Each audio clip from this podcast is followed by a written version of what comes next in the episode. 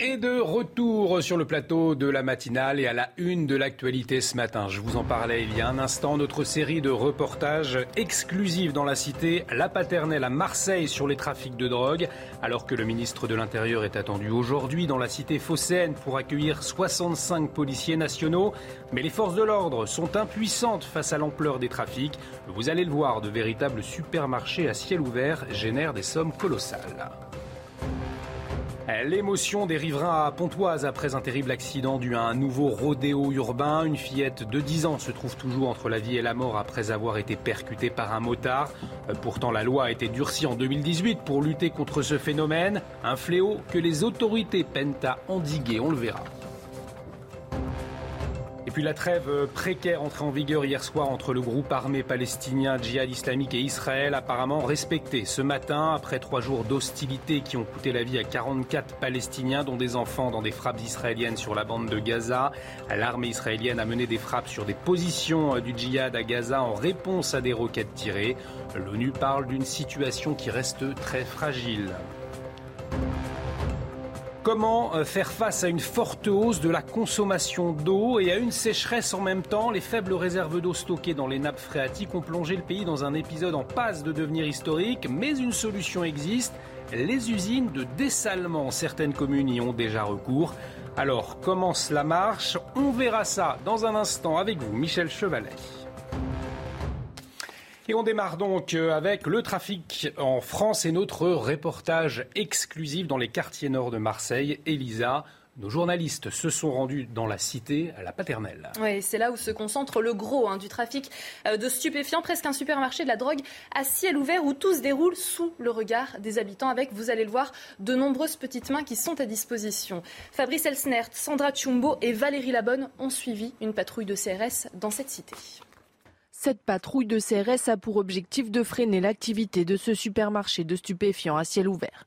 Qu'il soit à pied ou en voiture, la route est signalée aux acheteurs avec ses balises lumineuses. Le dispositif qui est mis en place le long des pylônes permet vraiment aux badauds de venir ici, de suivre le chemin, de rentrer en contact et d'être fournis dans la foulée sans avoir à descendre et en passant un minimum de temps sur site. Tout est fait pour faciliter la tâche aux acheteurs. Les tarifs sont indiqués sur les murs de la cité. Ils viennent ici, à pied, ceux-là. C'est l'alternative au drive. Ils viennent directement ici, ils sont servis à la main. Et la tarification ici, les produits vendus.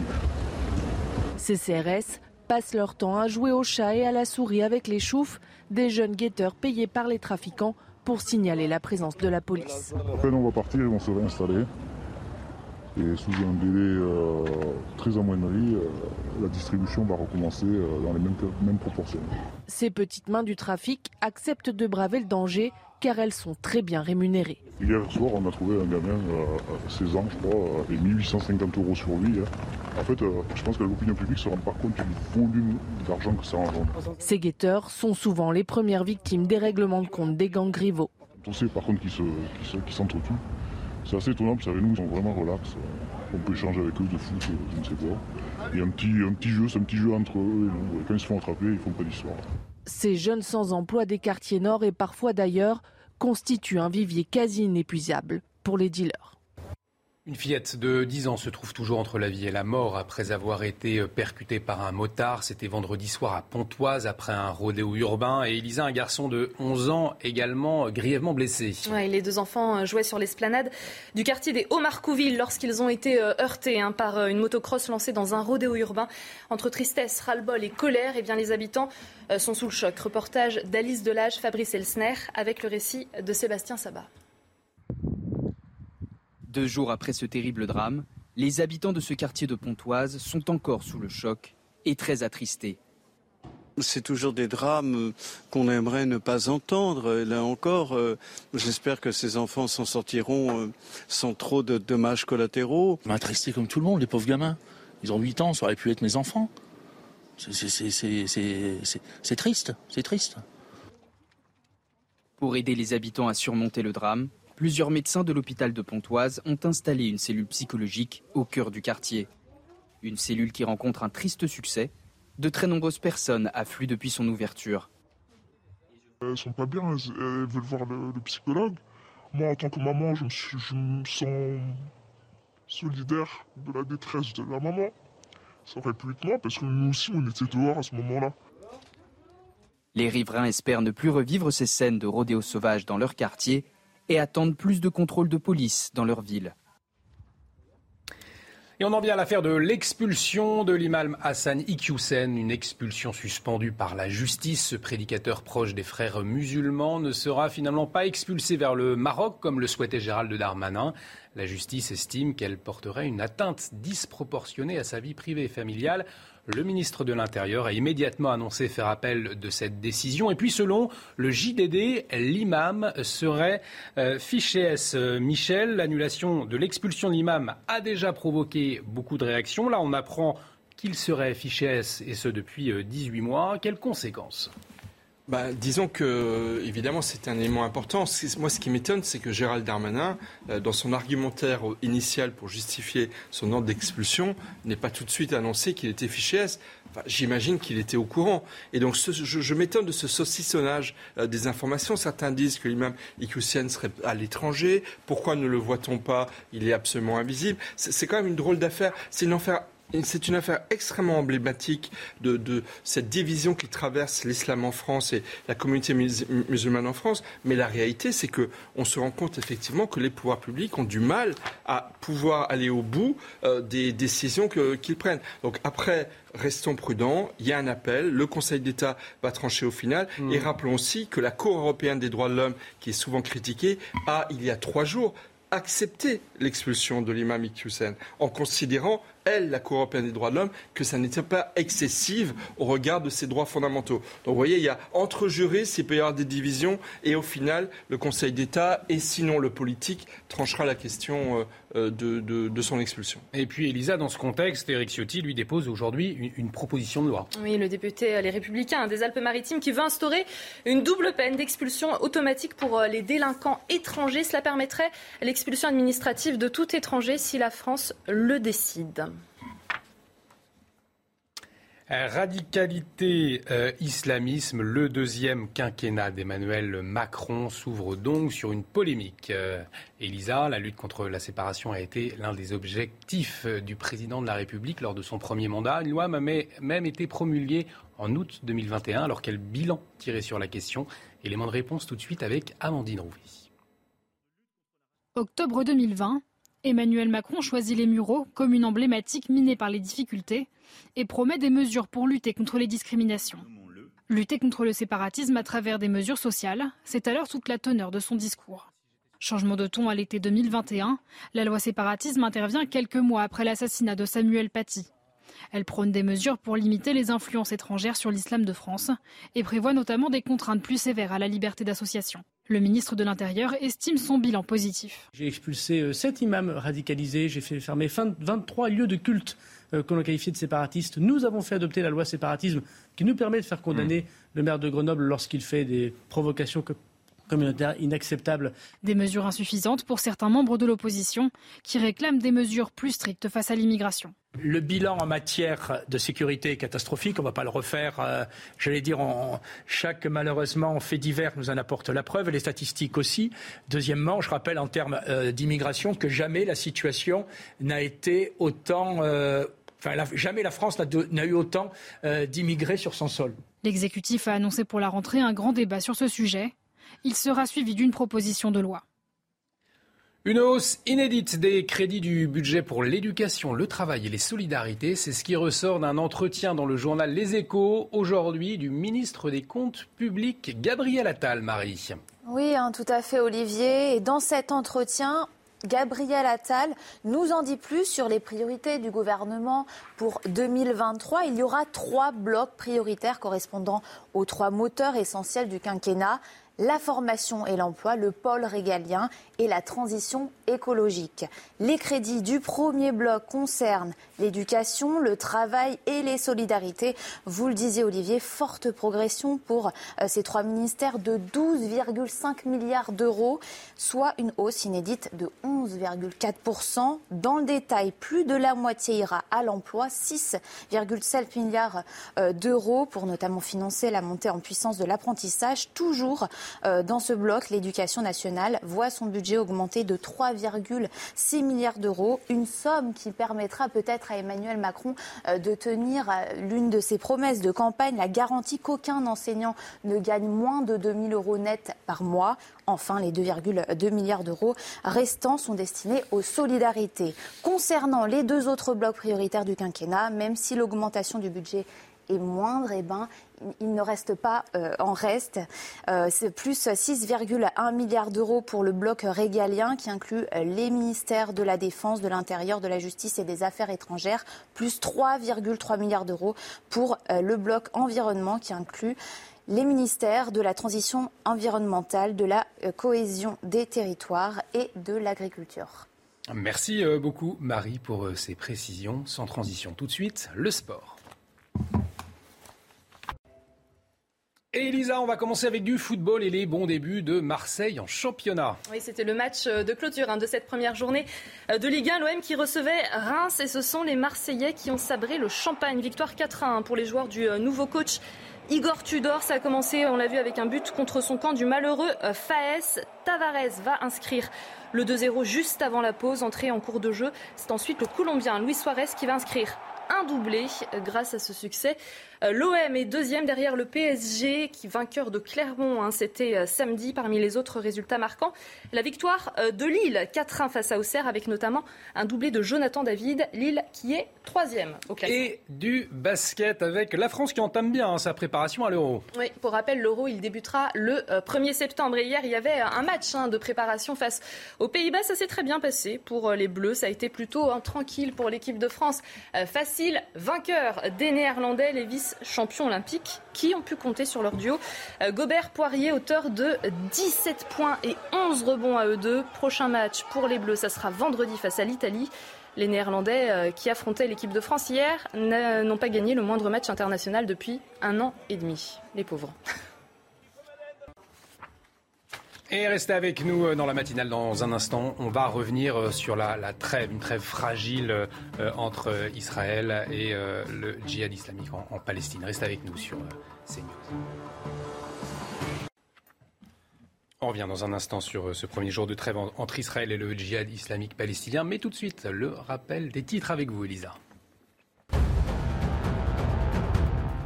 Dans l'enquête concernant l'agression de trois policiers dans le quartier de la Guillotière à Lyon le 20 juillet, un troisième homme a été placé en détention, annonce du parquet de Lyon hier soir. Trois suspects sont actuellement mis en examen et détenus dans le cadre de cette affaire, a-t-il déclaré, confirmant une information du quotidien régional Le Progrès. Aucune autre information n'a pour l'instant été euh, communiquée. 130 résidents de plusieurs hameaux sur les contreforts du massif de la Chartreuse en Isère ont été euh, évacués euh, après l'incendie qui s'est déclenché euh, vendredi dans le département et qui n'est toujours pas maîtrisé. Provoqué par la foudre, l'incendie s'étend sur 75 hectares de forêt et mobilise toujours une centaine de pompiers. Et puis les espoirs de sauver euh, le beluga hein, perdu dans la Seine euh, s'amenuisent cinq jours après avoir été découvert euh, dans la Seine. Le cétacé de 4 mètres, qui vit habituellement dans des eaux froides, ne s'alimentait toujours pas hier. Il présentait des signes de maladie, laissant peu d'espoir à une issue heureuse. Depuis vendredi soir, le beluga se trouve dans une écluse à 70 km au nord-ouest de Paris. Je vous le disais, premier jour de, trêve entre Israël et le djihad islamique palestinien. Depuis euh, trois jours, les deux armées s'affrontent. Les frappes israéliennes ont coûté la vie à 44 Palestiniens dont plusieurs enfants. Israël a tiré sur la bande de Gaza jusqu'à trois minutes avant le début de la trêve hier à 20h30. Une trêve rendue possible grâce à une médiation euh, de l'Égypte. Michel Taube, on parle, en tout cas l'ONU, d'une trêve fragile ce matin très fragile, mais qui a une surprise qui est arrivée quand même assez, assez rapidement. Il faut quand même rappeler que le djihad islamique est une organisation terroriste reconnue comme telle par, euh, notamment par l'Union européenne, les États-Unis et, d'autres pays. Euh, L'Égypte, effectivement, qui joue un rôle, euh, joue un rôle important, et l'Union européenne qui est beaucoup plus discrète, mais qui a demandé aux deux parties de, de, se calmer et d'essayer de trouver les voies d'un compromis. Donc, effectivement, c'est un, une trêve provisoire, mais on peut espérer qu'elle va se maintenir parce que je pense que c'est l'intérêt des, des deux parties il y a aussi le contexte israélien d'élections législatives mm. à venir en, novembre. Et le Premier ministre a peut-être voulu jouer les gros bras pour montrer euh, euh, ses intentions à son électorat. Et on va suivre tout cela de très près, euh, bien évidemment, sur CNews. Retour en France à présent avec le département euh, du Var qui est durement euh, touché par la sécheresse, Elisa. Hein. Oui, conséquence, les producteurs et leur culture souffrent de la chaleur. Ce matin, on vous emmène chez Pascal Lamoris. Il est vigneron et cultivateur d'olives. Ses vignes, elles manquent d'eau et la taille de ses raisins diminue. Reportage de Solène Boulan et de Thibault Marcheteau.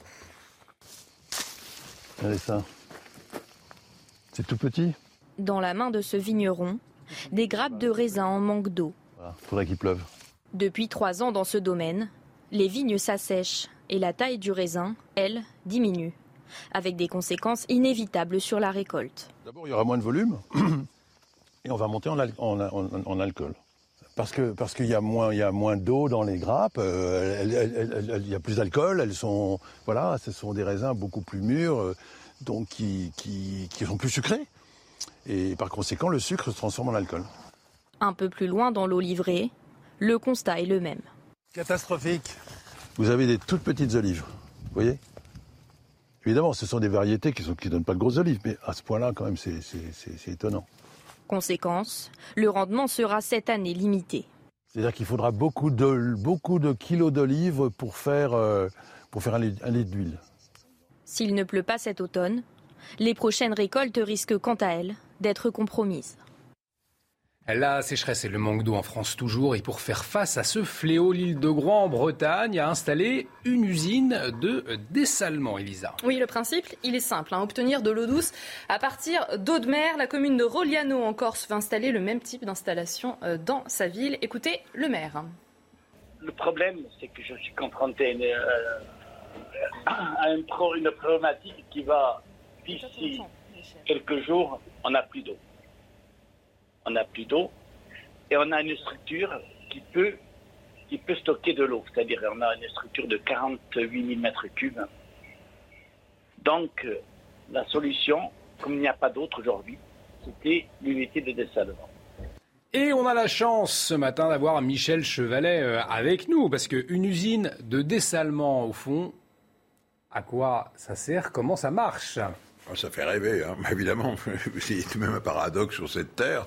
Euh, les continents euh, tirent la langue, on manque d'eau douce, on voit bien, et, ce n'est qu'un début. Hein. Qu'un début. Et puis de l'autre côté, 70% de la surface de notre planète, euh, c'est de l'eau. Seulement voilà, l'eau, il y a du sel dedans. Il n'y a pas que du sel, hein, en, plus. Et l'ordre de grandeur, vous allez voir, c'est la clé de tout ça. Il y a 35 grammes en moyenne de sel dans un litre d'eau de mer. Donc à chaque fois, à chaque fois que vous prenez un litre d'eau de mer, vous allez séparer, on va voir comment l'eau du sel, ben, vous allez obtenir une saumure du sel. Et donc vous allez voir que ça va poser un certain nombre de problèmes. Alors le principe, c'est toujours le même. Il y a, disons, schématiquement deux principes pour séparer l'eau du sel. Le premier principe, c'est le plus ancien, je chauffe de l'eau, je la fais bouillir, je récupère la vapeur, je la condense, j'ai de l'eau douce. C'est une distillation, en quelque mmh. sorte.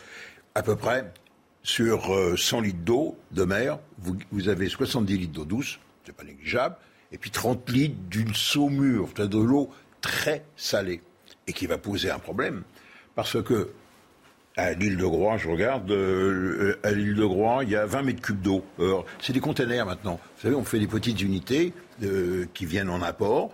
C'est pas des grosses usines. On amène des containers sur le port.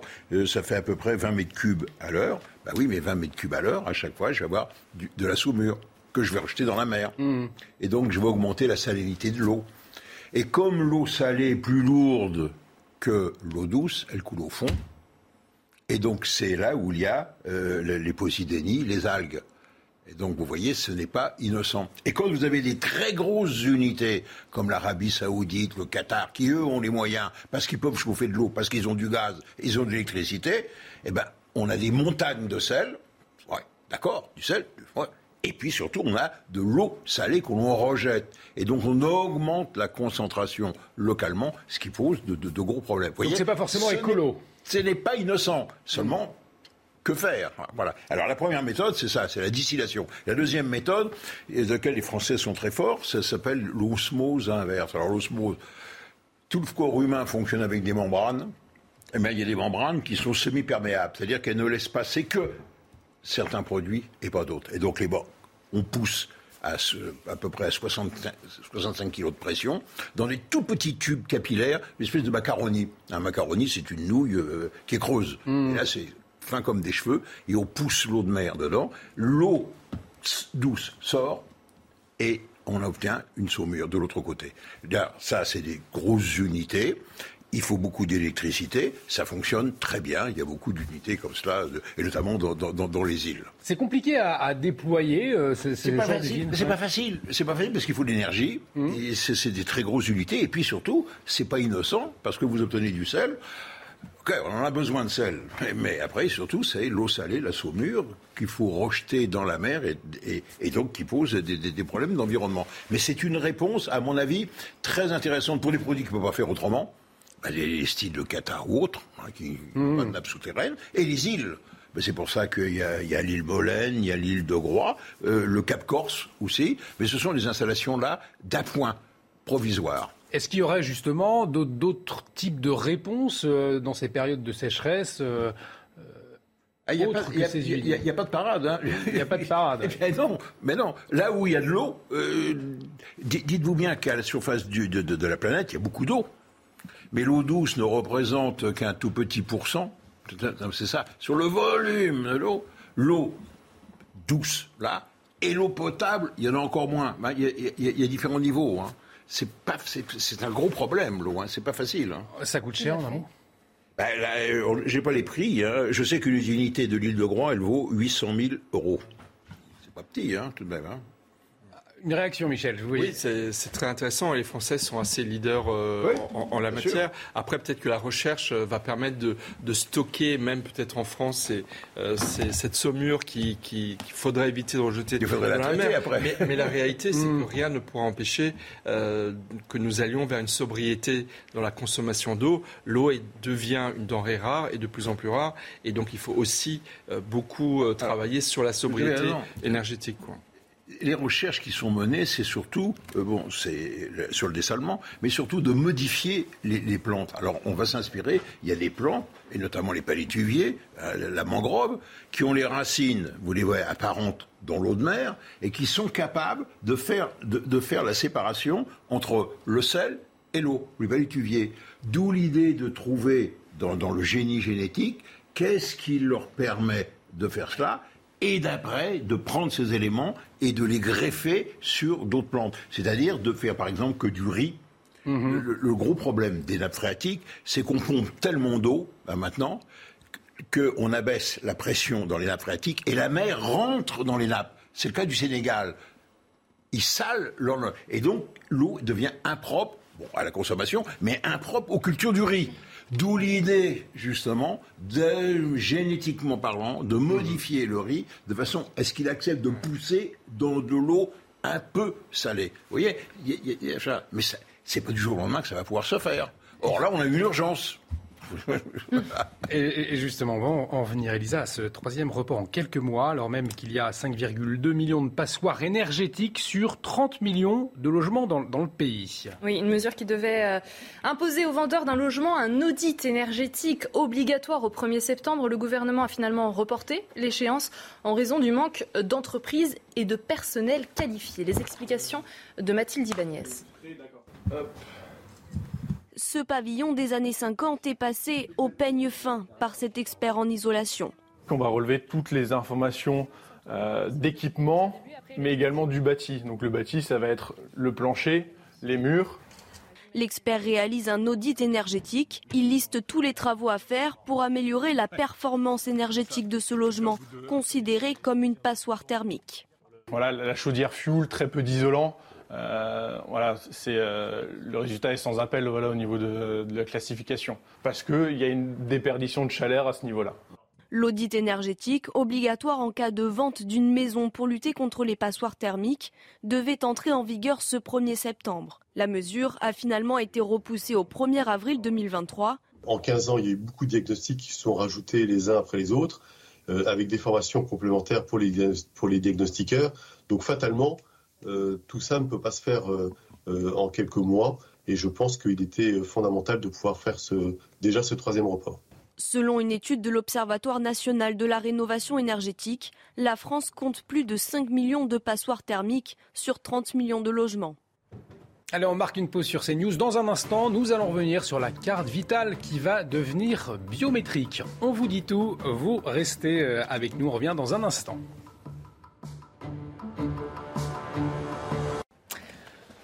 De retour sur le plateau de la matinale, bienvenue si vous nous rejoignez. On va parler tout de suite de la carte vitale. Elle va devenir biométrique. Le Sénat, majorité de droite, a voté la semaine dernière dans le cadre du projet de budget rectificatif pour 2022 20 millions d'euros de crédit pour lancer la mise en place de cette nouvelle carte vitale. Clémence, alors dites-nous tout, euh, à quoi ça sert?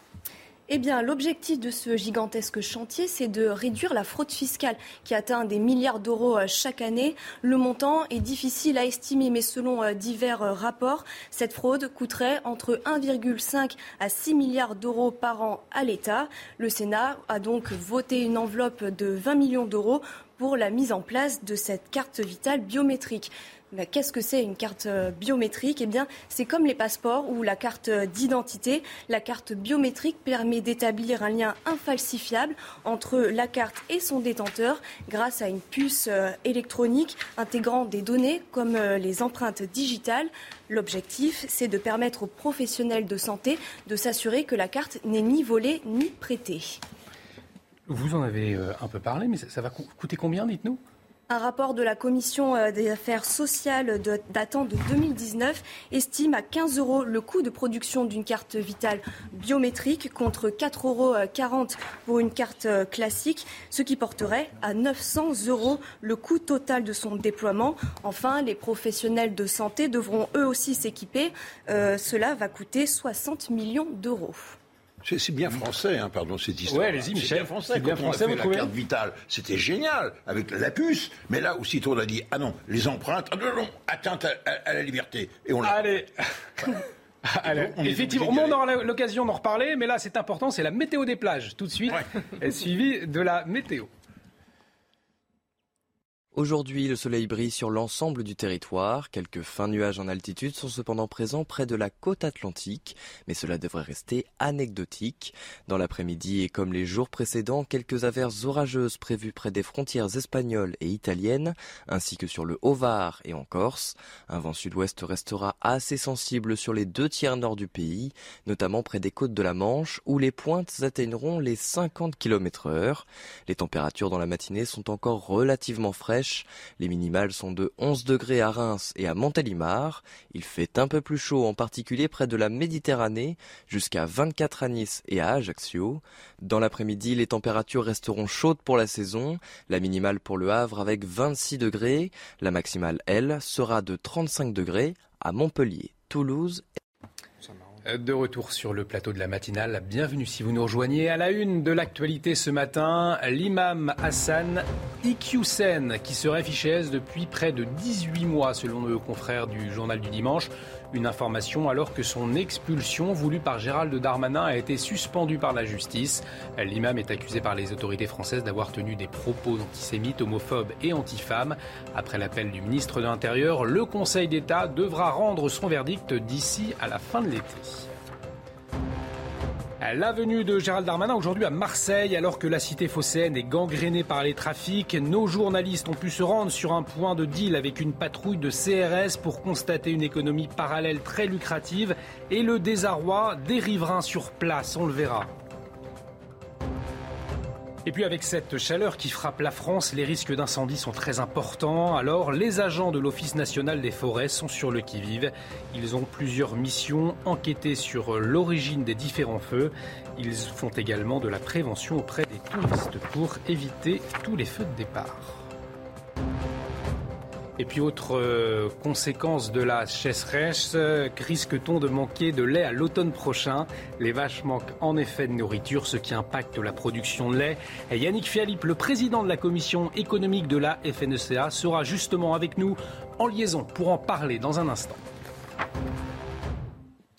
Et on démarre avec euh, l'affaire de l'expulsion de l'imam Hassani Hussein, une expulsion suspendue par la justice. On se souvient, Lisa. Oui, ce prédicateur proche des frères musulmans ne sera finalement pas expulsé vers le Maroc, comme le souhaitait Gérald Darmanin. La justice estime que cette expulsion elle portera une atteinte disproportionnée à sa vie privée et familiale. Le ministre de l'Intérieur a immédiatement annoncé euh, faire appel de cette décision. Selon le journal du dimanche, l'imam serait euh, fiché S. Les explications d'Arthur Muriot et de Clémence Barbier? Réputé proche des frères musulmans, Hassani Hussein serait fiché S depuis 18 mois, selon une source proche du dossier cité dans le JDD. Selon nos confrères, l'alerte a été donnée par les services de sécurité intérieure dès 1995. Très rigoureux dans l'application du Coran, Hassani Hussein est connu pour son prosélytisme musulman. L'imam du Nord est accusé par les autorités françaises d'avoir tenu des propos antisémites, homophobes et antifemmes. En 2004, il déclare à des fidèles réunis dans une salle des fêtes Seul le Coran est un livre saint. Les lois françaises n'y changeraient rien. Lois qui sont instituées par un gouvernement manipulé par les juifs. Lors d'une conférence en 2018, il assure Les femmes doivent rester à la maison pour s'occuper des enfants et de leurs maris. La justice estime que l'imam n'a pas réitéré des propos antisémites après 2014, ni encouragé son auditoire au séparatisme. Il échappe donc pour le moment à son expulsion vers le Maroc, un profil qui suscite néanmoins l'inquiétude. Je vous rappelle que euh, Iki Hussein est un des frères musulmans, un des prédicateurs des frères musulmans les plus suivis en France, à l'instar de M. Abdelhakim Sefrioui. Abdelhakim Sefrioui, c'est celui qui est mis en cause dans l'enquête pour euh, l'assassinat de Samuel Paty. Les propos antisémites datent, mais les propos euh, par rapport à la liberté des femmes, à la possibilité pour une femme de vivre normalement, ils sont relativement récents. Et on est aujourd'hui sur un imam qui continue à rester sur le sol français, que le pays est incapable d'expulser. Gérald Darmanin a annoncé faire appel de cette décision devant le Conseil d'État. L'institution devrait se prononcer avant la fin de l'été. Des moyens supplémentaires pour lutter contre le trafic de drogue à Marseille. Aujourd'hui, le ministre de l'Intérieur, Gérald Darmanin, euh, se rend dans la cité phocéenne. Il va accueillir 65 nouveaux gardiens de la paix. En février 2021, il avait euh, promis l'arrivée de 300 policiers pour lutter contre le trafic euh, de drogue hein, qui gangrène la ville. À ce jour, un peu plus de la moitié des effectifs promis ont été déployés.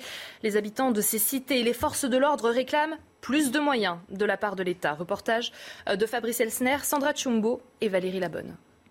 C'est accompagné d'un policier que nous entrons dans les cités nord de Marseille. Dans ces quartiers, le trafic de drogue nourrit une économie parallèle qui génère des conflits sanglants pour récupérer certains points de deal. Nous avons eu il y a un an, jour pour jour, dans cette cité même, euh, un double règlement de compte à la Kalachnikov. Ce trafic qui a des ramifications jusqu'en Colombie, génère plusieurs dizaines de milliers d'euros par jour. Des sommes astronomiques pour lesquelles les trafiquants sont prêts à toutes les violences. Pour les forces de l'ordre qui tentent d'en venir à bout, l'arrivée de nouveaux effectifs promis par le ministre de l'Intérieur sont les bienvenus, mais ne sont pas suffisants. Effectivement, la visite d'Armanin, c'est qu'il continue à respecter les promesses qu'il a tenues pour l'instant. Et la seconde chose, c'est de résoudre enfin, si je puis dire, euh, le problème de la vidéoprotection à Marseille. Aujourd'hui, nous n'avons pas euh, aujourd'hui de véritables moyens euh, de, pouvoir exploiter ces systèmes effectivement de, de, vidéosurveillance, de vidéoprotection. Amine Kessassi a passé son enfance dans le quartier de Frévalon. Son frère a été assassiné en décembre 2020 dans un règlement de compte. Il se bat depuis pour améliorer les conditions de vie dans les quartiers. Si on veut justement retrouver cette autorité dans, les quartiers, si on veut justement retrouver la sécurité dans les quartiers, ben, il faut que la République elle, refasse son job. Il faut que la République elle revienne dans nos quartiers en apportant du service public, en apportant du social et en apportant surtout une police de proximité. Comme la plupart des habitants de ces cités populaires, il se sent dépossédé de son quartier et ne veut plus qu'il soit abandonné par les autorités. Michel, on a entendu hein, le, désarroi de ces Marseillais face au trafic de drogue. Gérald Darmanin, on le disait, sera ce matin à Marseille pour accueillir 65 policiers. On se souvient, il en avait promis, il en avait promis 300. Cela révèle un décalage entre la réalité et la parole politique finalement. Oui, c'est la troisième fois cette année que Gérald Darmanin vient à Marseille. On se, rappelle que Emmanuel Macron s'y est rendu notamment pendant la campagne des, présidentielles, mais la réalité c'est qu'entre le discours et les réalités, ça a du mal, euh, ça a du mal à suivre et, c'est vrai qu'il faut mettre le paquet. Alors à Marseille, l'État travaille davantage avec les collectivités locales que ça n'est le cas par exemple à Lyon. On se rappelle de euh, la passe d'armes entre Gérald Darmanin et le maire de Lyon. À Marseille, il y a plus de travail en commun, donc il faut espérer que quand même ça va produire des effets, mais les chiffres, effectivement, sont décevants. 65 policiers alors qu'on en attendait 200. Également, Gabriel Attal, qui dans son interview aux échos mm. annonce 6 milliards d'euros pour le pôle régalien. On se rappelle qu'il y a quelques semaines, Gérald Darmanin avait annoncé 15 milliards d'euros sur le quinquennat uniquement pour la police. Donc il y a quand même, il faudrait peut-être que les ministres s'entendent sur les chiffres et sur les budgets qui vont effectivement être alloués à, au pôle régalien, qui est encore une fois parmi les préoccupations principales des, des Français aujourd'hui. Et une visite de Gérald Darmanin à suivre euh, ce matin sur CNews, bien évidemment. On en vient à cette fillette de 10 ans qui se trouve toujours entre la vie et la mort après avoir été percuté par un motard. C'était vendredi soir à Pontoise après un rodéo urbain et un garçon de 11 ans a été également grièvement blessé, Elisa. Oui, les deux enfants jouaient sur l'esplanade du quartier des Hauts-Marcouville hein, lorsqu'ils ont été heurtés par une motocross qui était lancée dans un rodéo urbain. Entre tristesse, ras-le-bol et colère, les habitants sont sous le choc. Écoutez, la mère de la fillette percutée, elle a, elle a raconté euh, ce qui s'est euh, passé à nos confrères de RTL. J'étais à côté, on est en train de marcher, marcher. Et j'ai entendu les motos qui arrivent, boum Et j'ai mis ma tête comme ça. Oui, mon Dieu, mon Dieu, mon Dieu, ma fille, elle est morte, elle est morte. J'arrive pas à respirer, je commence à crier. Ma fille, elle était par terre allongée. Elle, ne bouge pas, j'ai pensé qu'elle était morte. On m'a dit que et son cerveau était vraiment touché. Il y a les os qui sont entrés tout au fond. Et c'est fait l'opération. On, l'a mis dans coma artificiel. Souvent, le gène ils quittent leur, chemin, ils viennent toujours là où les enfants ils jouent pour faire des bêtises avec des motos. Ils pensent même pas avec les enfants. C'est un lien pour tous les enfants jouent. C'est pas les liens pour courir la moto. C'est pas. J'en peux plus. J'ai mal. J'en peux plus. Je voulais juste justice pour ma fille.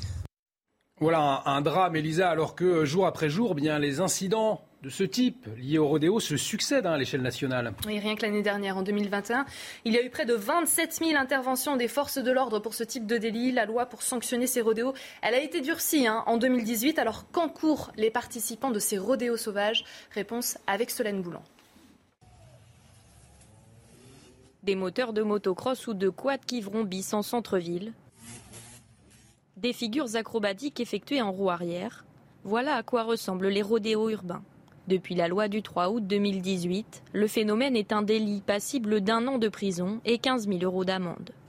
Les peines sont portées à deux ans d'emprisonnement et à 30 000 euros d'amende lorsque les faits sont commis en réunion, trois ans d'emprisonnement et 45 000 euros d'amende en cas de prise de stupéfiants ou d'alcool.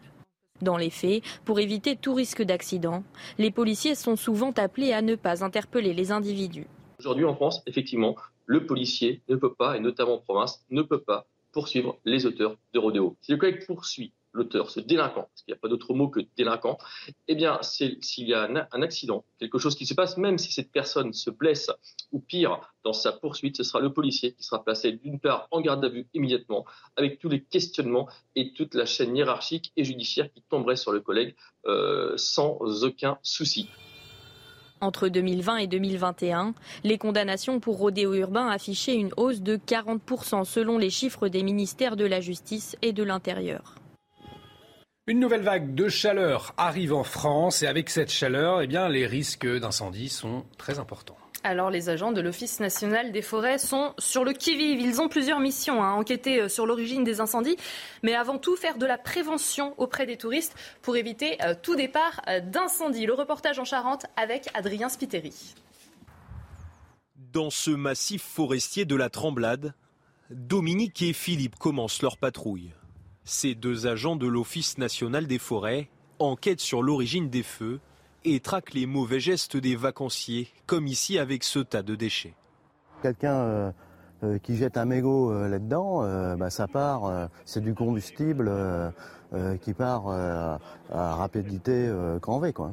Une surveillance renforcée dans ce massif à haut risque, récemment touché par les flammes. Euh, on a eu 3000 mètres carrés d'incendie, donc surtout au niveau euh, végétation au sol. Et puis malgré tout, vous voyez, les, flammes sont quand même montées aussi dans, les têtes de pin, donc qui ont, qui ont bien jauni. Alors pour éviter un nouveau drame, les agents font de la prévention et rappellent certaines règles aux touristes. Les gens euh, ils jettent et puis c'est comme ça qu'on a ah des départs de feu. Comme l'interdiction de fumer en forêt. C'est vrai que là c'est une erreur d'avoir allumé la cigarette là parce qu'on n'a pas réfléchi. Mais c'est vrai que par exemple moi en voiture je fume et j'ai une bouteille d'eau où je jette ma petit mégot dedans. Je fais très attention, je préserve la nature. Mais c'est vrai que euh, là on a fait la connerie. D'après l'Office national des forêts, 9 incendies sur 10 seraient d'origine humaine, 3 sur 10 seraient intentionnels. Tout de suite, le sport, on va parler football. Et Elisa, les bons débuts de Marseille hein, en championnat. Oui, c'était le match de clôture de cette première journée de Ligue 1. L'OM qui recevait Reims hier soir et ce sont les Marseillais qui ont sabré le champagne. Victoire 4-1 pour les joueurs du nouveau coach marseillais, hein, Igor Tudor. Ça a commencé, on l'a vu, un but contre son camp euh, du Rémois Faès. Tavares qui inscrit le but du 2-0 juste avant la pause et puis entrée en cours de jeu. Regardez le Colombien Luis Suarez qui inscrit ensuite un doublé succès de l'OM qui est désormais deuxième derrière le PSG vainqueur 5-0 de Clermont samedi. Parmi les autres résultats, victoire de Lille face à Auxerre avec un doublé de Jonathan David. Lille qui est troisième au classement. Allez, dans un instant, on va parler de cette pénurie de lait éventuelle à l'automne. Alors, est-ce que c'est possible? On sera en liaison dans un instant avec Yannick Fialip. Il est président de la commission économique de la FNSEA. Restez avec nous. On marque une pause. On se retrouve dans un instant sur CNews. De retour sur le plateau de la matinale, bienvenue si vous nous rejoignez. Se dirige-t-on vers une pénurie de lait? On en parle dans un instant avec notre invité. Ce sera Yannick Fialip, le président de la commission économique de la FNSEA. Mais tout de suite, Elisa, le rappel des titres avec vous. Une nouvelle attaque de policiers à Sevran alors qu'une attaque visant des policiers pompiers avait déjà eu lieu mardi dans la soirée samedi. Vers 23h, des policiers en patrouille ont à nouveau été la cible de jets de projectiles et de tirs de mortier de la part de plusieurs individus. Euh, trois policiers dans un véhicule de patrouille ont été blessés et le véhicule dans lequel ils se trouvaient a été dégradé. Aucune interpellation n'a eu lieu. Premier jour euh, de trêve entre Israël et le djihad islamique palestinien depuis trois jours. Eh bien, les deux armées s'affrontent. Les frappes israéliennes ont coûté la vie à 44 Palestiniens, dont plusieurs enfants. Israël a tiré euh, sur la bande de Gaza jusqu'à trois minutes avant le début de la trêve hier à 20h30. Une trêve qui a été rendue possible euh, grâce à une médiation avec l'Égypte. Et puis la guerre en Ukraine et la centrale nucléaire de Zaporizhia, à nouveau cible de bombardement hier. Ce sont les deuxièmes en un peu plus de 24 heures. Les soldats russes contrôlent la plus grande centrale nucléaire d'Europe depuis début mars. Se dirige-t-on vers une pénurie de lait avec la sécheresse qui frappe la France? Il manque des pâturages et le prix du fourrage a augmenté. Les éleveurs sont inquiets. La quantité et la qualité du lait pourraient diminuer. Une pénurie qui pourrait toucher le pays dès cet automne. Alors on va en parler tout de suite. Nous sommes en liaison avec Yannick Fialip, président de la commission économique de la FNSEA. Bonjour, merci d'avoir accepté notre invitation. Alors, pour commencer, expliquez-nous pourquoi cette inquiétude sur une possible pénurie de lait aujourd'hui? Effectivement, avec la sécheresse et la canicule que nous vivons en ce moment, euh, les animaux euh, ont baissé leur production parce qu'avec les grosses chaleurs, euh, il, est plus difficile de faire du lait. C'est environ 10% de la production qui, baisse avec ces fortes chaleurs. Ensuite, vous l'avez dit, peu, peu d'herbe dans les pâturages, même plus d'herbe dans les pâturages. Donc, il faut alimenter les animaux avec des stocks qui étaient destinés à nourrir les animaux l'hiver. Donc, ça veut dire que les éleveurs devront acheter d'autres fourrages pour pouvoir nourrir les animaux l'hiver. Et aujourd'hui, les coûts pour acheter des fourrages est très élevé. Et donc, ça va être difficile de, de pouvoir subvenir à cela.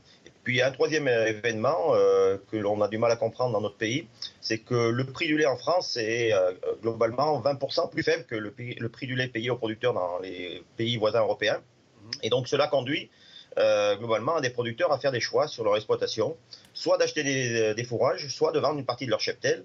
Et nous avons une grosse crainte qu'une partie du, cheptel soit vendue, donc ce qu'on appelle la décapitalisation du cheptel. Et donc on pourrait être amené à avoir dans les mois à venir une baisse de la production tendancielle assez forte.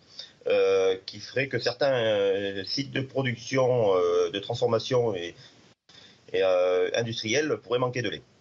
Du, coup, aujourd'hui, c'est une alerte, cette pénurie de lait à l'automne, ou alors c'est fortement probable? Alors, c'est fortement probable et surtout ce qu'on alerte, c'est euh, une mesure tendancielle qui viendrait gréver la production sur les prochaines années. Je rappelle que quand vous avez une, vache pour faire du lait, si vous vendez cette vache, euh, pour la remplacer, il faut environ 3 à 4 ans pour euh, la remplacer, c'est-à-dire avoir un, un, une nouvelle élève, une génisse, et il faut à peu près 3 ans avant que les, premiers laits soient tirés de ce, cet animal. donc, ce qu'on en alerte, c'est que si on perd notre potentiel de production tout de suite, c'est les 3-4 années à venir où la France va diminuer tendanciellement sa production laitière. Et donc c'est pour ça qu'on appelle, un, les pouvoirs publics euh, pour aider les éleveurs à acheter des fourrages. Il y a un fonds des calamités qui existe qui permet d'être financé. Alors ce fonds est financé à la fois par les éleveurs et à la fois par les pouvoirs publics, qui permet d'aider les éleveurs à pouvoir acheter des fourrages. Donc euh, ça serait la, première euh, mesure à mettre en œuvre rapidement, les rassurer sur ce plan-là. Et puis la deuxième, qui est la plus importante certainement, c'est une revalorisation du prix payé aux producteurs qui donnerait une tendance aux producteurs, comme quoi il peut aller euh, acheter des fourrages en ayant un prix du lait qui va être rémunérateur dans les mois à venir. Et c'est là qu'on a une vraie difficulté aujourd'hui. Je rappelle que le prix du lait payé à la tonne en France est environ aujourd'hui à 400-410 euros la tonne alors qu'en Allemagne et aux Pays-Bas, il est à 550 euros la tonne. Donc on ne comprend pas ce décalage. Et il y a un vrai bras de fer avec les industriels et les grandes distributions par rapport au prix du lait. Et ce qu'on voudrait, c'est que rapidement on donne une indication à nos producteurs pour qu'ils garantissent qu'ils puissent euh, euh, acheter leur fourrage et, donc garder leurs animaux. Alors vous venez de nous dire les solutions politiques pour parer euh, à cette pénurie. Est-ce que les Français, eux aussi, doivent adopter leur, leur comportement? Alors, je crois qu'on est un grand pays producteur de lait. Il hein. euh, faut, le rappeler, euh, la France produit 22 euh, milliards de litres de lait chaque année. Les, producteurs produisent cela. On est en baisse tendancielle depuis déjà 5 ans. On produisait 23 milliards de lait il, y a, 5 ans. Aujourd'hui, on baisse et on, risque de baisser encore demain. On, on, consomme beaucoup de fromage, de beurre, et c'est normal. Notre cuisine est, culturellement autour de ces produits-là. et donc, je pense qu'il faut quand même euh, rassurer les consommateurs. Il y aura encore du fromage et du beurre dans les, dans les étals, mais on va avoir, euh, je dirais, un effet euh, manque qui va être tendanciel sur beaucoup de sites de production, et donc il y aura naturellement une augmentation du prix aux consommateurs. Et ce qu'on explique, c'est qu'aujourd'hui, si on augmente légèrement le prix payé aux producteurs, on garantit qu'on garde la, production. Si mhm. on ne le fait pas, on risque de manquer beaucoup de lait euh, dans les mois et les années à venir. Et là, le prix sera encore plus inflationniste. Donc c'est une mesure de bon sens. Pour garder notre potentiel de production, il faut qu'on mette des signaux tout de suite à l'indication des producteurs pour qu'ils restent euh, vraiment actifs sur euh, leur cheptel et garder leur, potentiel de production. Merci beaucoup Yannick Fialip pour cet éclairage. Je le rappelle, vous êtes président de la commission économique de la FNECA. Restez euh, avec nous sur CNews. Dans un instant, on va revenir sur les récents propos de Jean-Luc Mélenchon. En pleine tension entre la Chine et les États-Unis, il persiste. C'est l'édito politique de Michel Taube. A tout de suite sur CNews. De retour sur le plateau de la matinale, tout de suite pour l'édito politique de euh, Michel Taube. Michel Taube, on va revenir avec vous sur les récents propos de Jean-Luc Mélenchon en pleine tension entre la Chine et les États-Unis au sujet de Taïwan. Le leader de la France insoumise, eh bien, il persiste. Pour lui, il n'y a qu'une seule Chine et cela passe mal, notamment chez ses alliés de la NUPES. Alors, pour quelle raison? Bah, Jean-Luc Mélenchon, il est droit dans ses bottes. Alors, c'est des bottes de dictateur euh, parce qu'on pense au Venezuela, on pense mm. à la Chine. Euh, c'est clair qu'il euh, il y a deux choses avec Jean-Luc Mélenchon. D'abord, effectivement, il assume clairement ses positions, celle d'une réelle politique de gauche c'est-à-dire il joue en France les chevaliers blancs qui tous les jours défendent les damnés de la terre, et au niveau international, il assume clairement ses alliances, le Venezuela, Cuba en Amérique latine, euh, la Chine euh, euh, en Asie, il est très très anti-américain. Bon, tout ça c'est très cohérent chez lui. Hmm. Mais effectivement, ça lui pose des problèmes sur la scène politique française, parce que la NUPES, a été présenté au départ comme un accord de gouvernement. Un accord de gouvernement. Peut-on imaginer, imaginons qu'il soit devenu Premier ministre, c'était son slogan de campagne pour les législatives, Jean-Luc Mélenchon serait le Premier ministre d'Emmanuel Macron. Est-ce qu'il pourrait assumer avec un, euh, Olivier Faure, euh, patron du Parti Socialiste, avec euh, des écologistes qui ne sont pas du tout d'accord avec lui sur Taïwan, qui ont une approche beaucoup plus droit de l'homme, j'ai envie de dire, de la politique internationale? Manifestement, ce n'est pas le cas. Et puis, qui est aujourd'hui ministre des Affaires étrangères en Allemagne? C'est la patronne des Verts allemands. Hmm. la patronne des Verts allemands, elle, elle défend la position de l'Union européenne qui critique quand même, somme toute, ce qui se passe actuellement en Chine. Et donc on voit bien que Jean-Luc Mélenchon n'arriverait pas euh, à gouverner avec des alliés euh, de la NUPES parce que sur l'international, sur la Russie, sur la Chine, sur les grands conflits internationaux, manifestement, ça fait des ordres au sein de la NUPES. Je note d'ailleurs que Fabien Roussel, le patron des communistes, lui, s'est rangé plutôt sur la position de Jean-Luc Mélenchon, alors que Fabien Roussel avait quand même fortement critiqué euh, la stratégie de, euh, de Mélenchon pendant la campagne euh, présidentielle.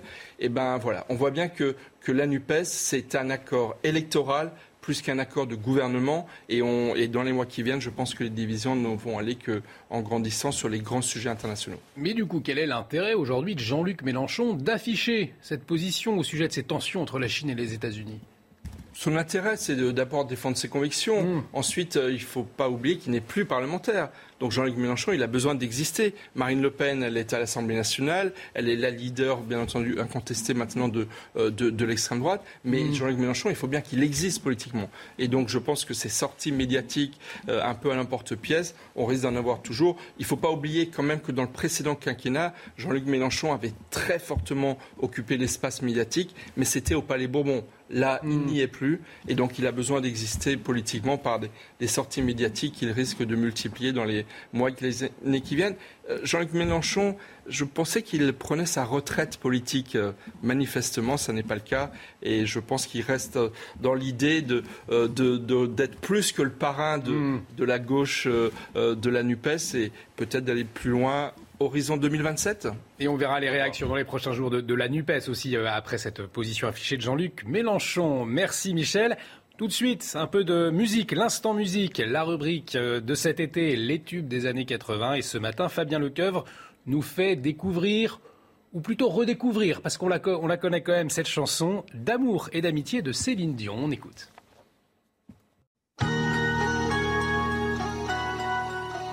Dès 1982, Céline Dion commence vraiment à être reconnue au Québec.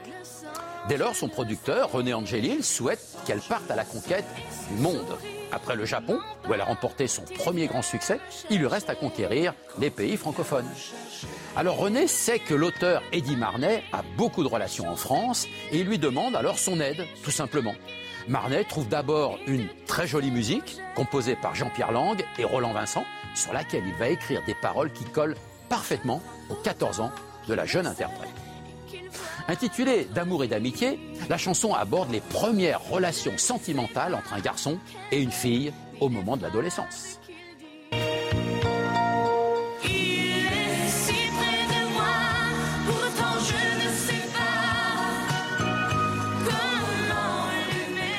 Pour écrire ce texte, Eddie Marnet a souvent confié s'être plongé dans ses propres souvenirs de jeunesse. Alors une fois la chanson terminée, Eddie Marnet demande à quelques amis présentateurs de télévision d'accueillir Céline sur leur plateau. Ainsi, elle apparaît pour la toute première fois à la télévision française dans une émission intitulée Pour les jeunes, Croque Vacances, le 20 août 1982. Puis ce sera Champs-Élysées sur Antenne 2. Après ses premiers passages télévisés et une programmation musicale sur les stations de radio périphériques, Céline Dion va connaître son premier grand succès en France et remporter avec D'amour ou d'amitié son tout premier disque d'or dans l'Hexagone. Ce ne sera pas le dernier, mais juste le point de départ d'une immense carrière internationale.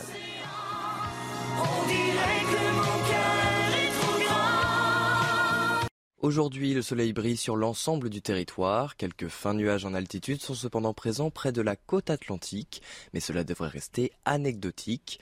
Dans l'après-midi et comme les jours précédents, quelques averses orageuses prévues près des frontières espagnoles et italiennes, ainsi que sur le Haut-Var et en Corse. Un vent sud-ouest restera assez sensible sur les deux tiers nord du pays, notamment près des côtes de la Manche, où les pointes atteindront les 50 km heure. Les températures dans la matinée sont encore relativement fraîches les minimales sont de 11 degrés à Reims et à Puy-en-Velay. Il fait un peu plus chaud en particulier près de la Méditerranée, jusqu'à 24 degrés à Nice et à Ajaccio. Dans l'après-midi, les températures resteront chaudes pour la saison. La minimale pour le Havre avec 26 degrés. La maximale, elle, sera de 35 degrés à Montpellier, Toulouse de retour sur le plateau de la matinale. Bienvenue si vous nous rejoignez sur CNews. Dans un instant, ce sera le face-à-face. Euh, le face-à-face avec Jean-Philippe Dugouec, le Clément, vice-président UDI de la région Île-de-France, qui nous rejoindra. Il sera en face de Michel Taupe, fondateur du site Opinion Internationale. Mais tout de suite, les titres à la une de l'actualité ce matin. Notre série de reportages exclusifs dans la cité, la paternelle à Marseille sur les trafics de drogue, alors que le ministre de l'Intérieur est attendu aujourd'hui dans la cité phocéenne pour accueillir 65 policiers nationaux. Mais les forces de l'ordre sont impuissantes face à l'ampleur des trafics. Vous allez le voir, de véritables supermarchés à ciel ouvert génèrent des sommes colossales. L'émotion des riverains à Pontoise après un terrible accident dû à un nouveau rodéo urbain. Une fillette de 10 ans se trouve toujours entre la vie et la mort après avoir été percutée par un motard. Pourtant, la loi a été durcie en 2018 pour lutter contre ce phénomène. Un fléau que les autorités peinent à endiguer. On le verra. La trêve précaire entrée en vigueur hier soir entre le groupe armé palestinien Djihad islamique et Israël apparemment respectée ce matin après trois jours d'hostilité qui ont coûté la vie à 44 Palestiniens dont des enfants dans des frappes israéliennes sur la bande de Gaza. L'armée israélienne qui a mené euh, des frappes sur des positions du Djihad islamique en réponse à des requêtes tirées. L'ONU parle d'une situation qui reste très fragile. Et on va démarrer donc avec le trafic de drogue en France et notre reportage exclusif dans les quartiers nord de Marseille, Elisa. Oui, nos journalistes se sont rendus euh, dans la cité. Euh, la paternelle, c'est là où se concentre le gros hein, du trafic euh, de stupéfiants, presque un supermarché de la drogue à ciel ouvert où tout se déroule sous le regard des habitants avec, vous allez le voir, de nombreuses petites mains à disposition. Fabrice Elsner, Sandra Chumbo et Valérie Labonne ont suivi une patrouille de CRS dans cette cité. Reportage. Cette patrouille de CRS a pour objectif de freiner l'activité de ce supermarché de stupéfiants à ciel ouvert. Qu'il soit à pied ou en voiture, la route est signalée aux acheteurs avec ses balises lumineuses. Le dispositif qui est mis en place le long des pylônes permet vraiment aux badauds de venir ici, de suivre le chemin, de rentrer en contact et d'être fournis dans la foulée sans avoir à descendre et en passant un minimum de temps sur site. Tout est fait pour faciliter la tâche aux acheteurs. Les tarifs sont indiqués sur les murs de la cité. Ils viennent ici, à pied, ceux-là. C'est l'alternative au drive.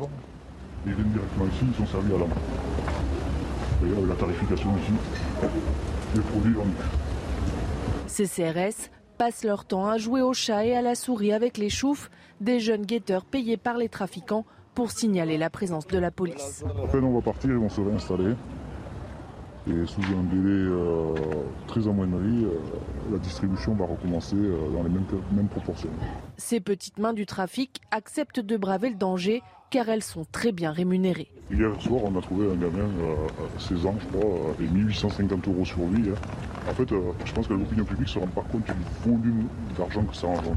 Ces guetteurs sont souvent les premières victimes des règlements de compte des gangs rivaux. On sait par contre qu'ils s'entretuent. C'est assez étonnant, vous savez, nous, ils sont vraiment relax. On peut échanger avec eux de foot, je ne sais quoi. Il y a un petit, un petit jeu, c'est un petit jeu entre eux et nous. quand ils se font attraper, ils font pas d'histoire. Ces jeunes sans emploi des quartiers nord et parfois d'ailleurs constituent un vivier quasi inépuisable pour les dealers. Une fillette de 10 ans, toujours entre la vie et la mort, après avoir été percutée par un motard. C'était vendredi soir, à Pontoise, après un rendez-vous urbain. Et un garçon de 11 ans est également très grièvement blessés. Oui, les deux enfants jouaient sur l'esplanade du quartier des Hauts-Marcouville lorsqu'ils ont été heurtés par une, motocross qui était lancée euh, dans un rodéo urbain entre tristesse, ras-le-bol et colère. Eh bien, les habitants sont sous le choc. Reportage d'Alice Delage, de Fabrice Elsner, avec le récit de Sébastien Sabat. Deux jours après ce terrible drame, les habitants de ce quartier de Pontoise sont encore sous le choc et très attristés. C'est toujours des drames qu'on aimerait ne pas entendre. là encore, euh, j'espère que ces enfants s'en sortiront euh, sans trop de dommages collatéraux. M'attristé comme tout le monde, les pauvres gamins. Ils ont 8 ans, ça aurait pu être mes enfants. C'est triste, c'est triste. Pour aider les habitants à surmonter le drame, plusieurs médecins de l'hôpital de Pontoise ont installé une cellule psychologique au cœur du quartier. Une cellule qui rencontre un triste succès de très nombreuses personnes affluent depuis son ouverture. Elles sont pas bien, elles, veulent voir le, psychologue. Moi, en tant que maman, je me, sens solidaire de la détresse de la maman. Ça aurait pu être moi, parce que nous aussi, on était dehors à ce moment-là. Les riverains espèrent ne plus revivre ces scènes de rodéo sauvage dans leur quartier et attendent plus de contrôle de police dans leur ville. L'affaire de l'expulsion de l'imam Hassan Iqiyoussen, à présent une expulsion suspendue par la justice. Ce prédicateur proche des frères musulmans ne sera finalement pas expulsé vers le Maroc, comme le souhaitait Gérald Darmanin, Elisa. Oui, la justice estime que cette expulsion, eh bien, elle porterait atteinte, euh, une atteinte disproportionnée à, sa vie privée et familiale. Le ministre de l'Intérieur, qui a immédiatement annoncé faire appel de cette décision, selon, selon le journal du dimanche, l'imam serait fiché S pour Hassan Chalgoumi, imam de Drancy eh l'islamisme gangrène une partie de la politique française. On l'écoute. Mais pourquoi il y en a autant de buzz Pourquoi il y a autant de réactions par rapport à Hassan Kouissem? C'est normal, parce que Hassan Kouissem, c'est l'un des têtes de leaders de la mouvance frères musulmans, l'islam politique. On a vu dernièrement une quarantaine de mosquées, des imams salafistes, des, même des élus, soi-disant, de la République, de l'extrême gauche, le soutien. Euh, on a vu aussi des sites internet, des signatures, des pressions. Tout ça, pourquoi Parce que ça, ça prouve, il y a un État dans un État, malheureusement, c'est triste de le dire, l'islamisme qui gangrène certains, une partie de la politique, qui gangrène les réseaux sociaux. Et cette hausse inédite des crédits du budget pour l'éducation, le travail et les solidarités, c'est ce qui ressort d'un entretien dans le journal Les Échos euh, de ce matin du ministre des Comptes publics, Gabriel Attal. Alors qu'est-ce qu'on peut en retenir, Marie? Oui, hein, Olivier. Et dans cet entretien, Gabriel Attal nous en dit plus sur les priorités du gouvernement pour 2023. Il y aura trois blocs prioritaires correspondant aux trois moteurs essentiels du quinquennat la formation et l'emploi, le pôle régalien et la transition écologique. Les crédits du premier bloc concernent l'éducation, le travail et les solidarités. Vous le disiez, Olivier, forte euh, progression pour ces trois ministères de 12,5 milliards d'euros, soit une hausse inédite de 11,4%. Dans le détail, plus de la moitié ira à l'emploi, 6,7 milliards d'euros pour notamment financer la montée en puissance de l'apprentissage. Toujours dans ce premier bloc, l'éducation nationale voit son budget augmenter de 3,6 milliards d'euros.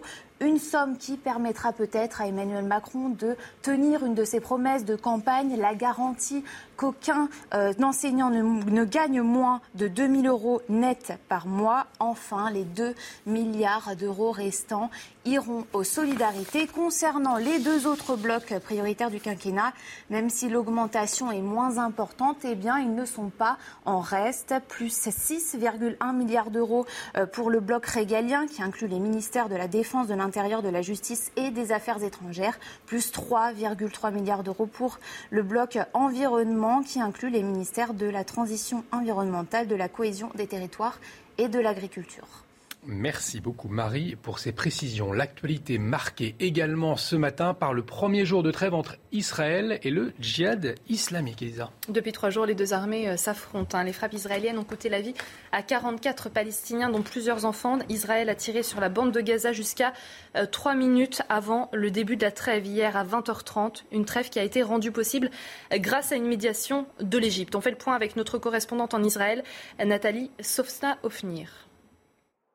Après trois jours de conflit armé, plus de 1000 roquettes tirées depuis Gaza sur Israël et 130 raids de l'armée israélienne dans l'enclave, un cessez-le-feu est officiellement entré en vigueur, et ce sous l'égide du Caire qui tentait depuis 48 heures de parvenir à un accord de trêve, sans doute avec l'aide du Hamas, qui est au règne à Gaza, très peu intéressé par un conflit d'envergure. Alors l'escalade avait démarré vendredi en début d'après-midi, au moment où Israël lance une opération militaire préventive contre le djihad à Gaza, dans le but d'éradiquer une menace imminente d'un tir de missiles iranien contre les localités israéliennes proches de la clôture de sécurité. Le djihad alors riposte et lance plusieurs centaines de roquettes en direction du sud et du centre d'Israël ainsi que de Jérusalem. Alors bilan de ces trois jours, côté israélien, plusieurs blessés des maisons et des bâtiments endommagés. Si ce bilan est si modeste, c'est car 97% des roquettes ont été interceptées par le dôme de fer.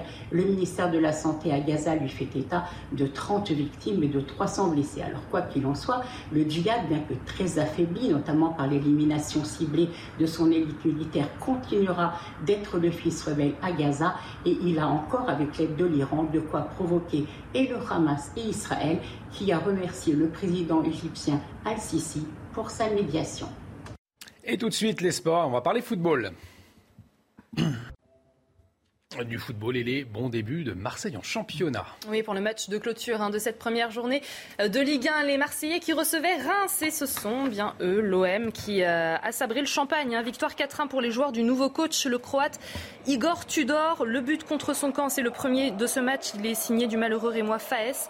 Euh, Tavares va ensuite inscrire le 2-0 juste avant la pause. Et puis vous l'avez vu, le Colombien Luis Suarez entré en cours de jeu qui inscrit un doublé. Succès de Marseille 4-1. L'OM qui Montpellier, deuxième derrière le PSG, un vainqueur euh, de Clermont 5-0 le carton de, samedi. Et parmi les autres résultats marquants, eh bien, on soulignera la victoire de Lille, hein, les nordistes euh, deuxième, euh, troisième pardon, au classement avec un doublé face à Auxerre de Jonathan David. Restez avec nous sur CNews. Dans un instant, c'est le face-à-face. Michel Taube face à Jean-Philippe Dugouet-Clément, vice-président UDI de la région Île-de-France. La situation à Marseille, l'expulsion de l'imam. Place au débat dans un instant. Restez avec nous. De retour sur le plateau de la matinale. Dans un instant, place au débat, mais tout de suite, le rappel des titres, ma chère Elisa. Dans l'enquête concernant l'agression de trois policiers dans le quartier de la Guillotière à Lyon le 20 juillet, un troisième homme a été placé en détention. Annonce du parquet de Lyon hier soir. Trois suspects sont actuellement mis en examen et détenus dans le cadre de cette affaire, euh, a déclaré le parquet, confirmant là une information euh, du quotidien régional Le Progrès. Aucune autre information n'a pour l'instant été euh, communiquée. 130 résidents de plusieurs hameaux sur les contreforts du massif de la Chartreuse en Isère ont été évacués après l'incendie qui s'est déclenché vendredi dans le département et qui n'est toujours pas maîtrisé. Provoqué par la foudre, cet incendie s'étend sur 75 hectares de forêt et mobilise toujours une centaine de pompiers. Et puis les espoirs de sauver le beluga perdu dans la Seine s'amenuisent cinq jours après avoir été découvert. Le cétacé de 4 mètres qui vit habituellement dans des eaux froides ne s'alimentait toujours pas hier. Il présentait des signes de maladie, laissant là peu d'espoir à une issue heureuse. Depuis vendredi soir, ce beluga se trouve euh, dans une écluse à 70 km au nord-ouest de Paris. Le face-à-face euh, tout de suite avec vous, Jean-Philippe Dugouin-Clément. Bonjour. Bonjour. Merci d'avoir accepté notre invitation. Vice-président UDI de la région Île-de-France. Euh, face à vous, Michel Taube, fondateur du signe Opinion Internationale. Je vous propose de débattre pour commencer sur la situation à Marseille.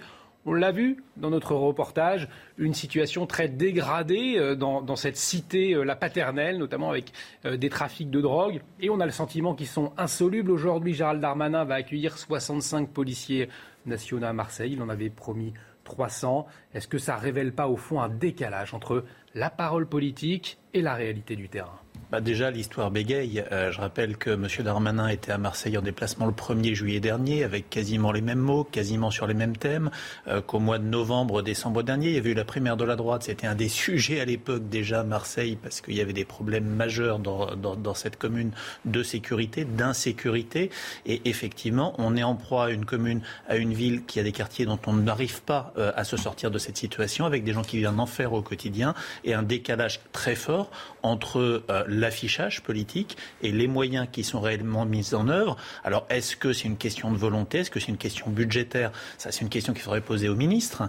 Mais la réalité, c'est que les semaines passent et la situation reste exactement la même. Le 1er juillet, on avait les mêmes débats et on avait le même déplacement du ministre. Michel, vous vouliez réagir. Est-ce que pour autant, vous faites partie de, la droite, la droite euh, républicaine Est-ce que pour autant, euh, vous allez voter la loi LOPMI que va présenter euh, Gérald Darmanin à la rentrée, c'est-à-dire destinée à doter le ministère de l'Intérieur de plus de moyens alors il annonce 15 milliards d'euros. C'est vrai qu'il faudrait qu'il s'accorde avec Gabriel Attal qui annonçait dans les échos ce matin que ce serait plutôt 6 milliards pour l'ensemble du pôle régalien. Mais est-ce que entre la critique et le soutien à une politique plus à droite, qu'est-ce que vous allez faire sur les questions de sécurité? La droite et le centre feront des propositions, feront des propositions pour aller plus loin, pour améliorer, pour renforcer ce texte-là. Je rappelle que nous avons fait campagne lors d'une campagne présidentielle, lors de campagnes législatives, sur des thématiques, sur des propositions extrêmement claires, extrêmement fortes en matière de sécurité, entre autres. Nous irons proposer des améliorations. Et la réalité de cette Chambre parlementaire qui fait qu'il n'y a pas de majorité euh, nette euh, fera que si le gouvernement souhaite euh, donner un curseur un peu plus à droite, souhaite avoir des résultats un peu plus forts sur cette question de la sécurité, eh bien, il écoutera les amendements et les propositions qui seront ceux des élus de droite et du centre à l'Assemblée et au Sénat. Et la clé, c'est quoi au fond?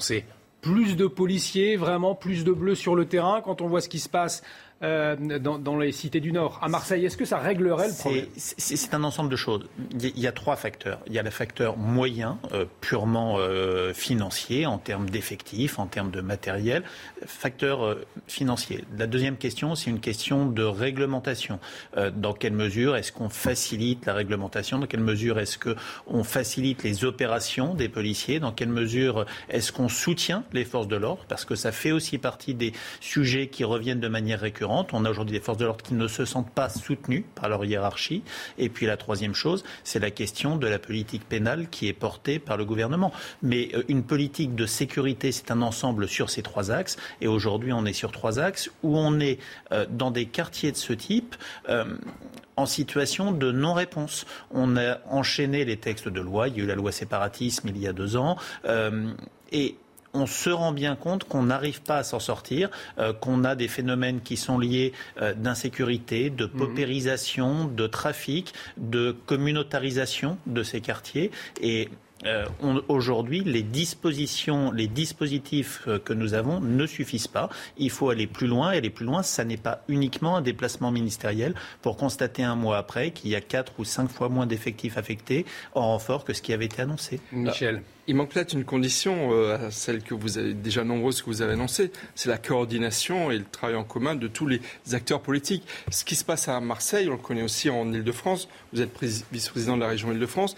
Euh, Gérald Darmanin a mis la barre très haut pour le nouveau préfet de Paris, euh, Laurent Nunez, en lui donnant un an pour régler le problème de la colline du crack à Stalingrad et à la Villette. Mais est-ce que, pour arriver à cet objectif que tous les habitants attendent, est-ce qu'il ne faut pas qu'il y ait déjà un bon travail en commun entre la région Île-de-France, dont vous êtes un des dirigeants, la mairie de Paris et l'État?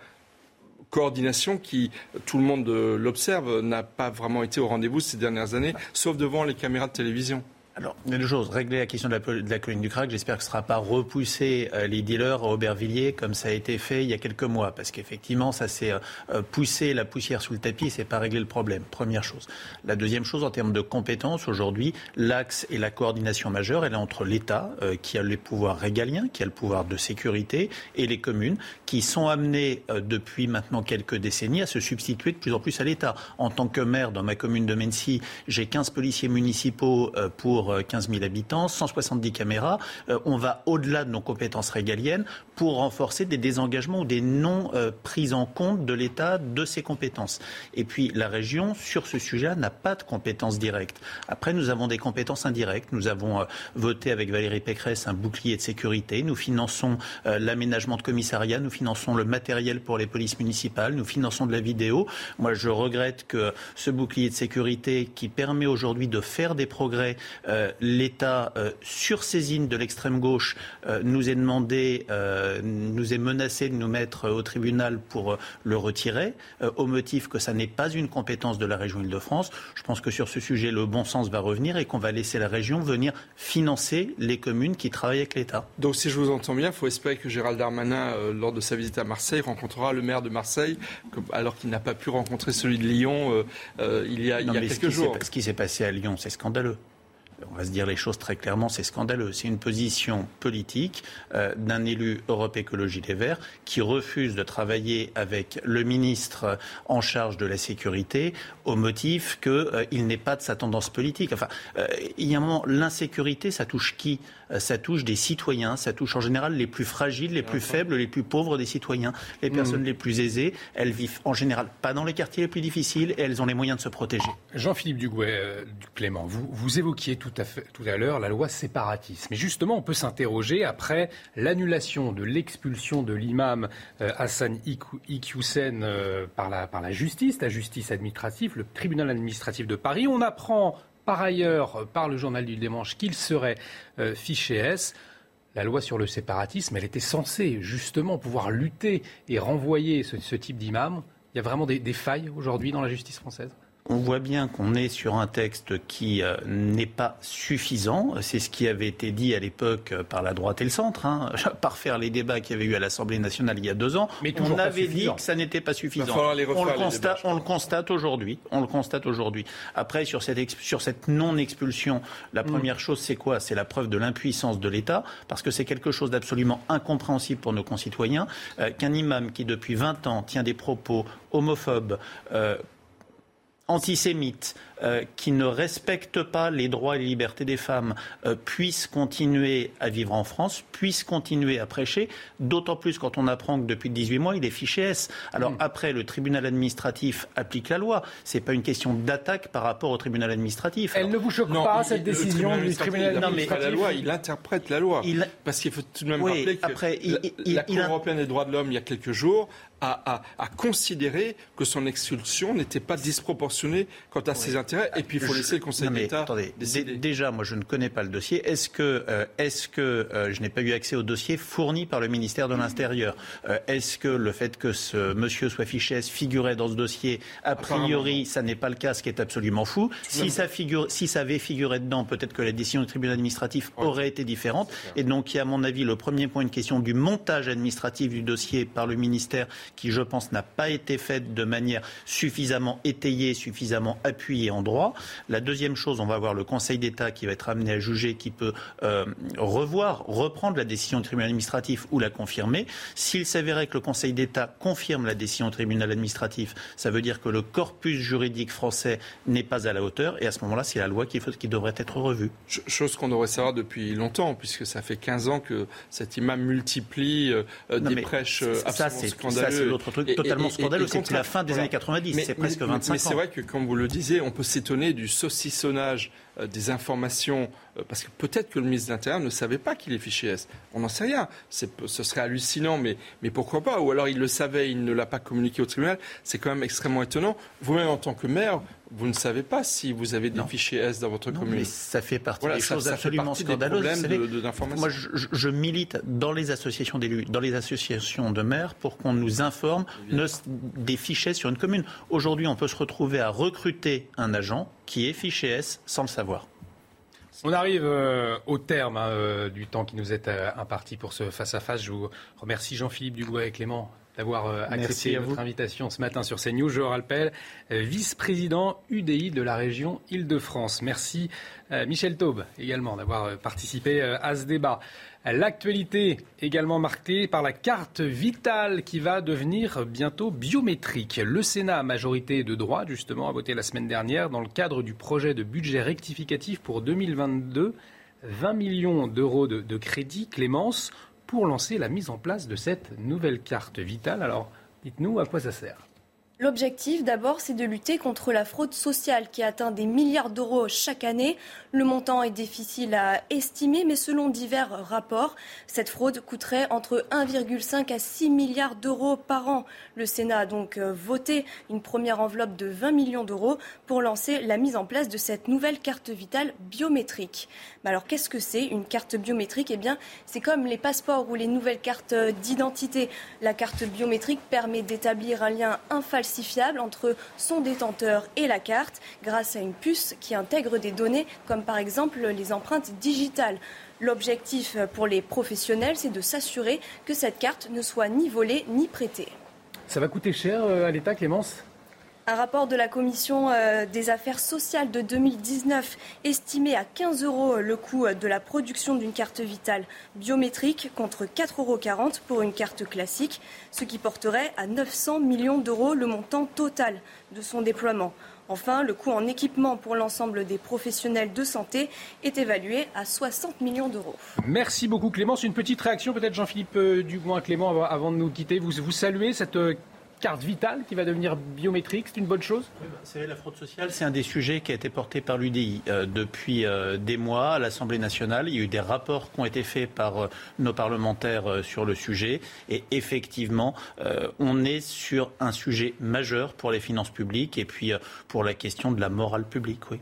Merci beaucoup Jean-Philippe Dugouin. Clément, dans un instant, place à la météo et à la météo des plages. Et puis euh, on revient pour toujours plus d'actualités sur CNews.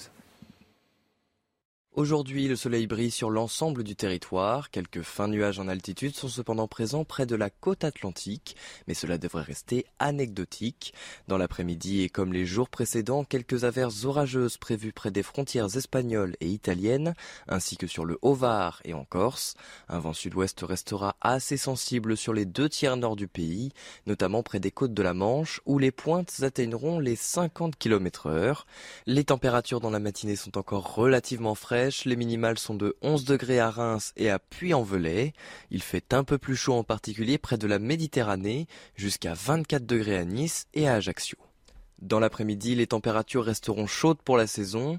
La minimale pour le Havre avec 26 degrés. La maximale, elle, sera de 35 degrés à Montpellier, Toulouse Et de retour sur le plateau de la matinale. Bienvenue si vous nous rejoignez. Nous sommes toujours avec euh, Elisa Lukavski, Michel Chevalet, euh, Daniel Simeka nous a rejoint, docteur, médecin généraliste. Bonjour, on va parler de la vague de chaleur, également de la variole du singe dans un instant. Clémence Barbier, euh, bonjour. Le chiffre écho également dans un instant. Et à la une de l'actualité ce matin, l'imam Hassan Iqiyoussen serait fiché S depuis près de 18 mois selon nos confrères du journal de dimanche. Une information alors que son expulsion voulue par Gérald Darmanin a été suspendue par la justice. L'imam, accusé par les autorités françaises d'avoir tenu des propos antisémites, homophobes et antifemmes. Après l'appel du ministre de l'Intérieur, le Conseil d'État devra rendre son verdict d'ici à la fin de l'été. La venue de Gérald Darmanin aujourd'hui à Marseille, alors que la cité phocéenne est gangrénée par les trafics, nos journalistes ont pu se rendre sur un point de deal avec une patrouille de CRS pour constater une économie parallèle très lucrative et le désarroi des riverains sur place, on va le voir. Et avec cette vague de chaleur qui frappe la France, les risques d'incendie sont très importants. Alors les agents de l'Office national des forêts sont sur le qui-vive. Ils ont plusieurs missions enquêtées sur l'origine des différents feux. Ils font également de la prévention auprès des touristes pour éviter tous les départs de feu. Je vous le disais donc euh, l'affaire de l'expulsion de l'imam Hassan Iqiyoussen, une expulsion suspendue par la justice. Ce prédicateur proche des frères musulmans ne, sera finalement pas, ne sera finalement pas, je vais y arriver, hmm. expulsé vers le Maroc comme le souhaitait Gérald Darmanin, Elisa. Oui, la justice estime que cette euh, expulsion pardon, portera une atteinte disproportionnée à sa vie privée et familiale. Le ministre de l'Intérieur a immédiatement annoncé euh, faire appel de cette décision. Selon nos confrères du journal du dimanche, eh bien, l'imam serait euh, fiché S. Les explications d'Arthur Muriot et de Clémence Barbier. Réputé proche des frères musulmans, Hassani Hussein serait fiché S depuis 18 mois, selon une source proche du dossier cité dans le JDD. Selon nos confrères, l'alerte a été donnée par les services de sécurité intérieure dès 1995. Très rigoureux dans l'application du Coran, Hassani Hussein est connu pour son prosélytisme musulman. L'imam du Nord est accusé par les autorités françaises d'avoir tenu des propos antisémites, homophobes et antifemmes. En 2004, il déclare à des fidèles réunis dans une salle des fêtes Seul le Coran est un livre saint. Les lois françaises n'y changeraient rien. Loi qui sont institués par un gouvernement manipulé par les juifs. Lors d'une conférence en 2018, il assure Les femmes doivent rester à la maison pour s'occuper des enfants et de leurs maris. La justice estime que l'imam n'a pas réitéré des propos antisémites après 2014, ni encouragé son auditoire au séparatisme. Il échappe donc pour le moment à son expulsion vers le Maroc, un profil qui suscite néanmoins l'inquiétude. Je vous rappelle que euh, Iki est un des frères musulmans, un des prédicateurs des frères musulmans les plus suivis en France, à l'instar de M. Abdelhakim Sefrioui. Abdelhakim Sefrioui, c'est celui qui est mis en cause dans l'enquête pour euh, l'assassinat de Samuel Paty. Les propos antisémites datent, mais les propos euh, par rapport à la liberté des femmes, à la possibilité pour une femme de vivre normalement, ils sont relativement récents. Et on est aujourd'hui sur un imam qui continue de rester sur le sol français que le pays est incapable d'expulser. Gérald Darmanin a annoncé faire appel de cette décision devant le Conseil d'État. L'institution devrait se prononcer avant la fin de l'été. Des moyens supplémentaires pour euh, lutter contre le trafic de drogue à Marseille. Aujourd'hui, le ministre de l'Intérieur Gérald Darmanin se rend dans la cité phocéenne pour accueillir 65 nouveaux gardiens de la paix, Elisa. En février 2021, il avait promis l'arrivée euh, de 300 policiers hein, pour lutter contre le trafic de drogue qui gangrène euh, la ville. À ce jour, un peu plus de la moitié des effectifs promis ont été déployés. Les habitants de ces cités et les forces de l'ordre réclament plus de moyens de la part de l'État. Reportage de Fabrice Elsner, Sandra Tchumbo et Valérie Labonne.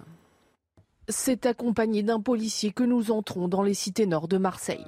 Dans ces quartiers, le trafic de drogue nourrit une économie parallèle qui génère des conflits sanglants pour récupérer certains points de deal. Nous avons eu il y a un an, jour pour jour, dans cette cité même, euh, un double règlement de compte à la Kalachnikov. Ce trafic qui a des ramifications jusqu'en Colombie, génère plusieurs dizaines de milliers d'euros par jour. Des sommes astronomiques pour lesquelles les trafiquants sont prêts à toutes les violences. Pour les forces de l'ordre qui tentent d'en venir à bout, l'arrivée de nouveaux effectifs promis par le ministre de l'Intérieur sont les bienvenus, mais ne sont pas suffisants. Effectivement, la visite d'Armanin, c'est qu'il continue à respecter les promesses qu'il a tenues pour l'instant. Et la seconde chose, c'est de résoudre enfin, si je puis dire, euh, le problème de la vidéoprotection à Marseille. Aujourd'hui, nous n'avons pas euh, aujourd'hui de véritables moyens euh, de, pouvoir exploiter ces systèmes effectivement de, de, de vidéosurveillance, de vidéoprotection. Amine Kessassi a passé son enfance dans le quartier de Frévalon. Son frère a été assassiné en décembre 2020 dans un règlement de compte. Il se bat depuis pour améliorer les conditions de vie dans les quartiers. Si on veut justement retrouver cette autorité dans, les quartiers, si on veut justement retrouver la sécurité dans les quartiers, ben, il faut que la République, refasse son job. Il faut que la République, revienne dans nos quartiers en apportant du service public, en apportant du social et en apportant surtout une police de proximité. Comme la plupart des habitants de ces cités populaires, il se sent dépossédé de son quartier et ne veut plus qu'il soit abandonné par les autorités. Une fillette de 10 ans se trouve toujours entre la vie et la mort après avoir été percutée par un motard. C'était vendredi soir à Pontoise après un rodéo urbain. Un garçon de 11 ans également grièvement blessé. Les deux enfants jouaient sur l'esplanade des Hauts-Marcouville lorsqu'ils ont été heurtés par euh, une motocross lancée dans un rodéo urbain entre tristesse, ras-le-bol et colère. Eh bien, les habitants euh, sont sous le choc. Écoutez, la mère de la fillette percutée, elle a raconté ce qui s'est passé à nos confrères de RTL. J'étais à côté, on est en train de marcher, marcher. Et j'ai entendu les motos qui arrivent, boum Et j'ai mis ma tête comme ça. Oui, mon Dieu, mon Dieu, mon Dieu, ma fille, elle est morte, elle est morte. J'arrive pas à respirer, je commence à crier. Ma fille, elle était par allongée, elle, elle bouge pas. J'ai pensé qu'elle était morte. On m'a dit que et son cerveau était vraiment touché. Il y a les os qui sont entrés tout au fond. Et c'est fait l'opération. On, l'a mis dans coma artificiel. Souvent, le gène ils quittent leur, chemin, ils viennent toujours là où les enfants ils jouent pour faire des bêtises avec des motos. Ils pensent même pas avec les enfants. C'est un lien pour tous les enfants jouent. C'est pas le lien pour courir la moto. C'est pas. J'en peux plus. J'ai mal. J'en peux plus. Je voulais juste justice pour ma fille. Et comme tous les matins, on vous consulte dans la matinale et ce matin, en lien avec ce drame à Pontoise, on vous pose cette question. Faut-il punir plus sévèrement les rodéos sauvages? Écoutez vos réponses, c'est votre avis. Je pense vraiment qu'il faut être plus sévère parce que non seulement ils sont dangereux pour les autres usagers de la route, mais en plus ils pourrissent la vie de tout le monde autour. Donc je pense qu'il faut vraiment euh, les punir et cesser ces rodéos urbains. Euh, je pense que euh, des travaux d'intérêt général, ce serait pas mal c'est inquiétant parce que c'est un phénomène qui n'est pas contrôlé et qui, qui cause beaucoup d'accidents. Pour que ça, cette situation des, des s'arrête, les peines doivent être vraiment exemplaires. Je pense qu'il faut être beaucoup plus sévère. C'est tellement dangereux en plus. C'est surtout pour les gens qui ont des poussettes, des enfants, quoi. C'est là qu'est le risque. Ces avis qui confirment le sondage exclusif un CSA euh, pour CNews que nous vous révélions le 25 mai dernier à la question doit-on intensifier la lutte contre les rodéos sauvages? 96% des Français répondaient oui. Et on en vient à cette nouvelle vague de chaleur qui arrive demain en France. Le pic caniculaire est attendu pour la journée de vendredi.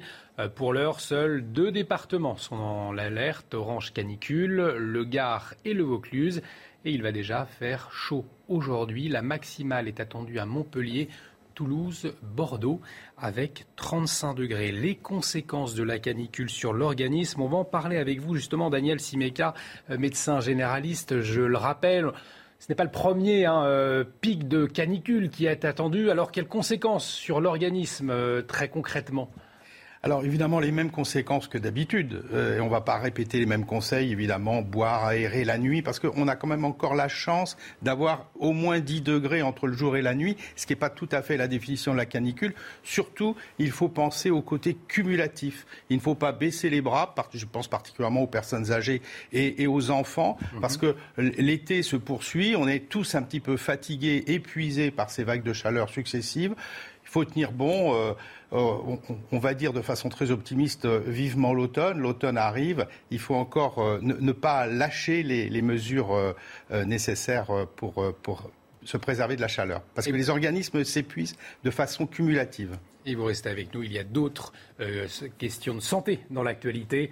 On vous interrogera euh, dans, un instant. En tout cas, avec cette chaleur qui frappe la France, les risques d'incendie sont très importants. Alors, les agents de l'Office national des forêts sont sur le qui-vive, Elisa. Ils ont plusieurs missions à enquêter sur l'origine des incendies, mais aussi et avant tout faire de la prévention auprès des touristes pour éviter euh, tout départ de feu. Reportage en Charente avec Adrien Spiteri.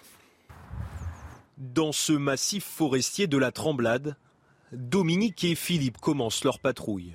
Ces deux agents de l'Office national des forêts enquêtent sur l'origine des feux et traquent les mauvais gestes des vacanciers, comme ici avec ce tas de déchets.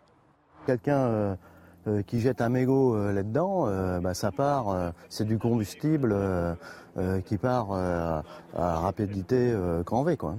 Une surveillance renforcée dans ce massif à haut risque, récemment touché par les flammes. On a eu 3000 mètres carrés d'incendie, donc surtout au niveau végétation au sol. Et puis malgré tout, vous voyez, les, flammes sont quand même montées aussi dans, les têtes de pin, donc qui ont, qui ont bien jauni.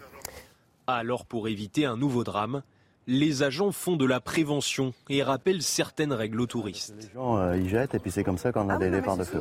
Comme l'interdiction de fumer en forêt. C'est vrai que là c'est une erreur d'avoir allumé la cigarette là parce qu'on n'a pas réfléchi. Mais c'est vrai que par exemple moi en voiture je fume et j'ai une bouteille d'eau où je jette ma petit mégot dedans. Je fais très attention, je préserve la nature. Mais c'est vrai que euh, là on a fait la connerie.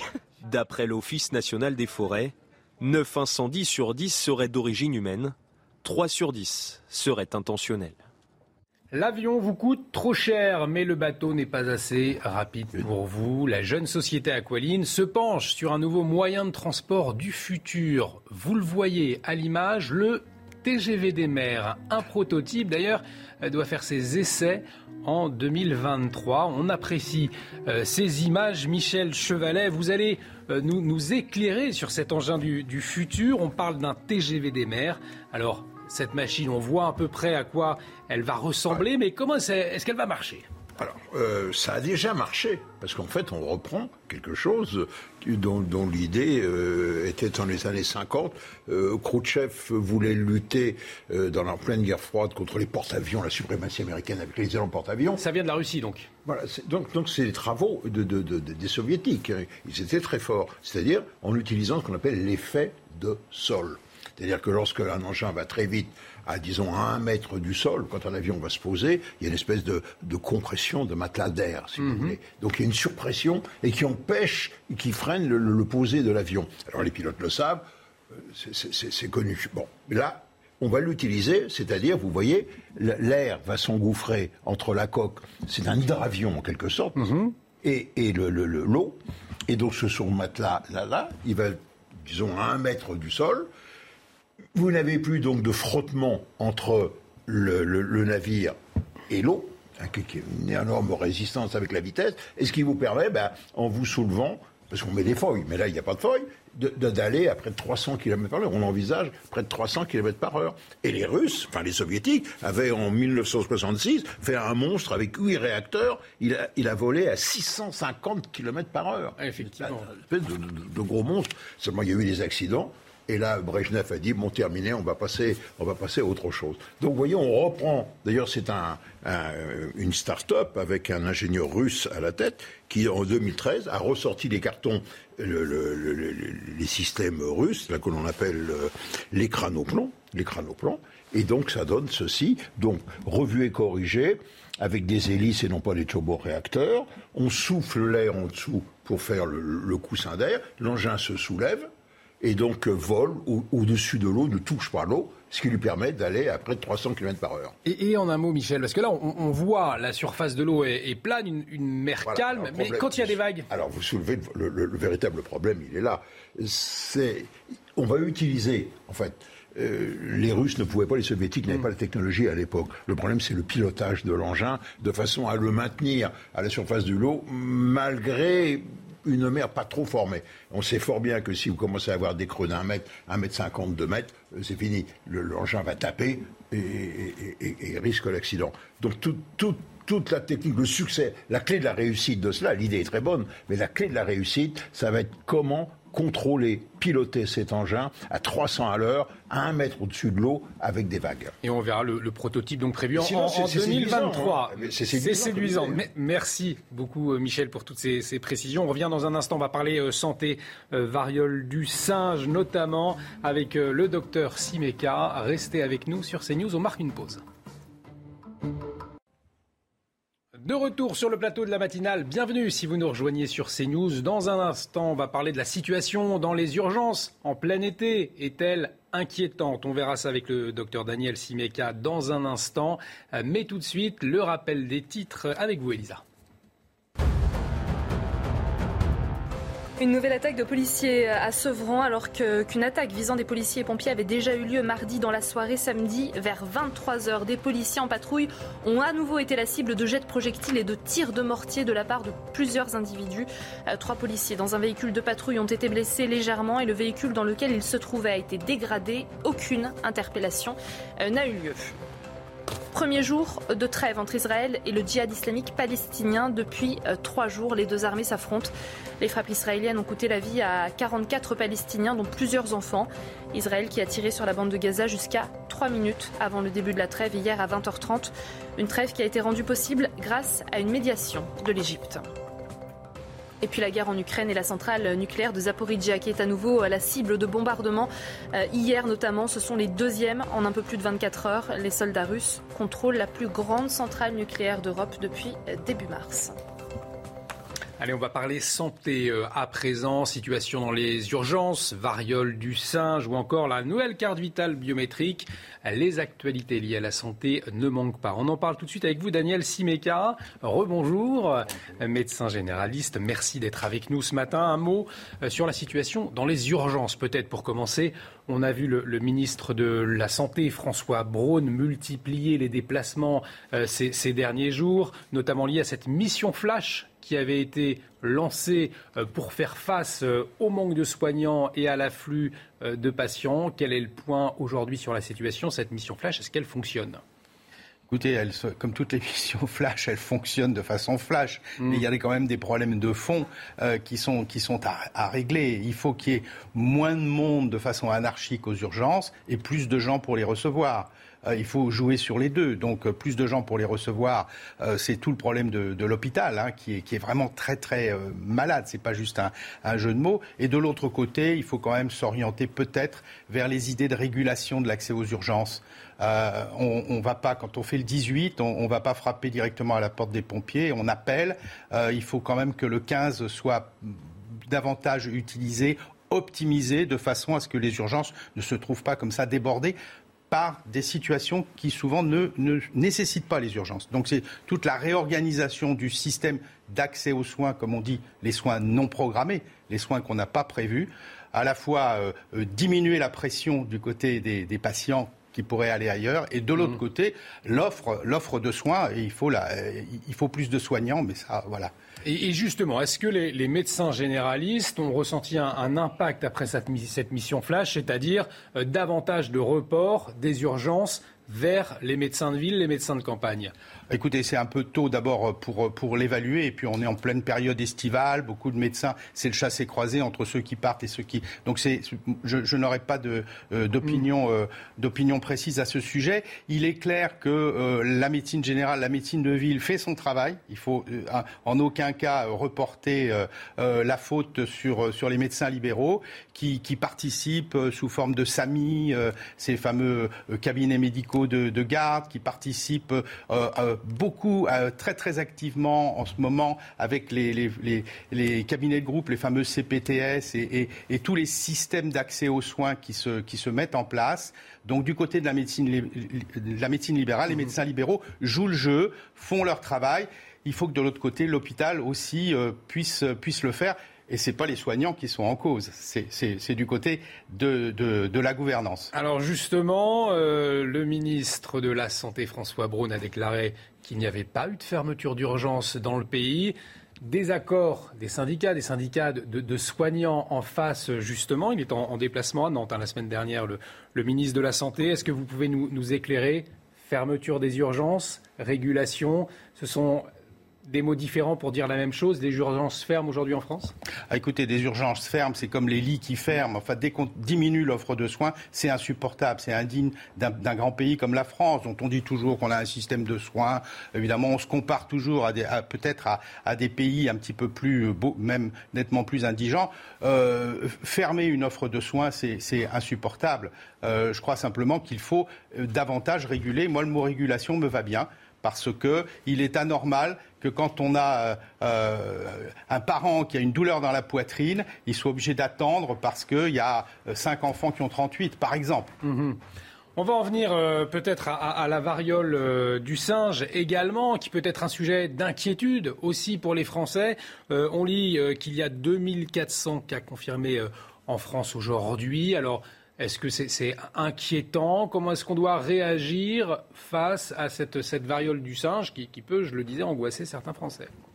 Ben, il faut. L'OMS a été très clair hein, en le déclarant comme étant une urgence de santé publique, même si la maladie en elle-même est extrêmement peu mortelle, mais euh, sa diffusion pourrait euh, faire muter le virus et, nous, mettre en face d'une épidémie euh, non contrôlable.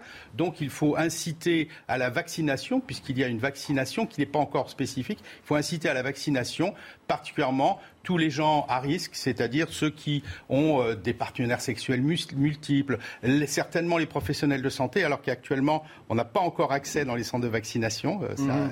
euh, y a un discours un petit peu ambivalent des agences régionales de santé qui nous disent à la fois les professionnels de santé devraient se faire vacciner, mais on n'en a pas la possibilité.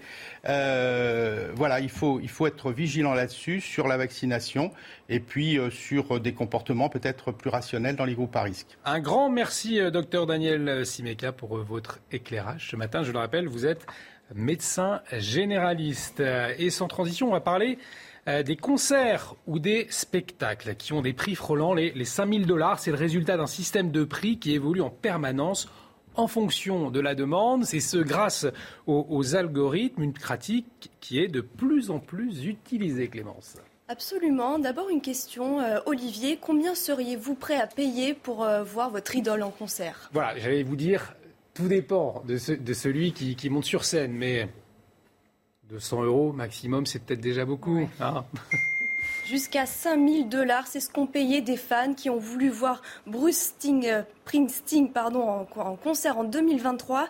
Des prix exorbitants dictés par des algorithmes. Et ce sont les fans eux-mêmes qui euh, participent à l'ajustement de la valeur de ces billets en temps réel. C'est ce qu'on appelle la tarification dynamique. Ça fonctionne un peu comme une bourse plus le prix, plus la demande augmente, plus le prix augmente. À l'inverse, moins la demande est forte, eh bien le, prix baisse donc. Ces billets ont été vendus sur Ticketmaster, hein, une plateforme spécialisée dans la vente de billets de concert ou de salles de spectacle qui pratique cette tarification évolutive. Selon euh, la plateforme, 11% des tickets ont été euh, soumis à la stratégie des prix variables. La majorité des billets coûtaient moins de 200 euros. On peut se demander si ce prix est juste hein, pour le consommateur. Pas vraiment, et on les comprend. Les proches de l'artiste, eux, se défendent en expliquant qu'ils se sont alignés sur les montants pratiqués par d'autres artistes. Et Clément, cette pratique d'évolution des prix, est-ce que c'est courant?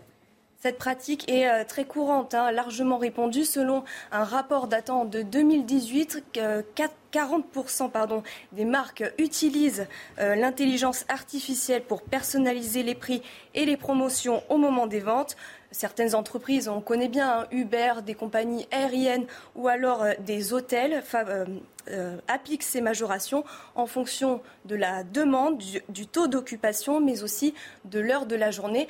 Par exemple, pour un billet à la SNCF hein, qu'on veut prendre pour un Paris-Nice les week-ends au mois d'août, on va forcément payer plus cher puisque la demande est plus forte. L'édito écho de Clémence Barbier. Dans un instant, on va revenir sur les récents propos de Jean-Luc Mélenchon en pleine tension entre les Chines et les États-Unis. Ce sera l'édito politique de Michel Taube. Restez avec nous sur CNews. De retour sur le plateau de la matinale, si vous nous rejoignez tout de suite, l'édito politique, euh, et c'est avec vous euh, Michel Taube. On va, on va revenir euh, sur cette... Pardonnez-moi, cette prise de position, cette prise de, position c'est ça, de Jean-Luc de Jean-Luc Mélenchon dans le contexte de tension entre la, Chine et les États-Unis. Donc Jean-Luc Mélenchon qui persiste et signe hein, sur cette position, qui parle d'une Chine unique et ça crée des divisions au sein de la, NUPES, hein, Michel. Oui, alors c'est jamais euh, l'international là aussi pesé sur la vie politique française. On se rappelle que pendant l'élection présidentielle, euh, l'intervention militaire de la Russie en Ukraine avait complètement bousculé l'échiquier politique et, finalement le, sort de l'élection présidentielle. Et eh bien là aussi, la NUPES, qui était censée être un accord de gouvernement entre les insoumis, les Verts et, et les socialistes, on voit que sur les questions internationales, il y a des divisions très fortes. Jean-Luc Mélenchon qui persiste et qui signe, qui est droit dans ses bottes, ses bottes, euh, les bottes de ses amis euh, mm. dictateurs au Venezuela, à Cuba, en, en Chine et qui effectivement maintient ses positions euh, très très pro-chinoises, hein, pour dire les choses clairement, euh, ce en quoi il indispose très fortement Olivier Faure, les, les écologistes. Alors Fabien Roussel, surprise, qui a pourtant été très critique avec Jean-Luc Mélenchon sur d'autres questions euh, de politique intérieure, là le, le soutien. Mais on voit bien que effectivement euh, la Nupes, qui encore une fois au départ devait être un accord de gouvernement, Jean-Luc mm. Mélenchon se rêvait en premier ministre d'Emmanuel Macron euh, s'il avait gagné les élections législatives. On voit bien que sur l'international, il y a des divisions très profondes. D'ailleurs, dans le programme de la Nupes, on parle assez peu de, l'international parce que effectivement c'est là que, que le bas blesse en termes d'unité de, et de capacité de gouvernement. Et puis dernier point, euh, en Allemagne, la ministre des Affaires étrangères, aujourd'hui c'est la leader des Verts allemands. Est-ce qu'on pourrait imaginer un Jean-Luc Mélenchon qui est pro-chinois, pro-Venezuela, pro-Cuba et très anti-américain de l'autre, avec des écologistes et des socialistes qui sont quand même beaucoup plus modérés et qui appuient plus sur les enjeux de respect des, libertés fondamentales? Quel est l'intérêt de Jean-Luc Mélenchon cette prise de position euh, aujourd'hui, on le rappelle, dans ce contexte de tension c'est d'exister politiquement. Mmh. Euh, Jean-Luc Mélenchon n'est plus parlementaire il n'a plus euh, l'opportunité euh, au Palais Bourbon, comme il le faisait dans le précédent quinquennat, d'occuper le terrain médiatiquement. Donc il a besoin d'exister hors de, l'hémicycle. Et je pense qu'il va certainement multiplier les sorties parfois spectaculaires. moi, je pensais, j'avais cru comprendre qu'il en était au début de sa retraite politique.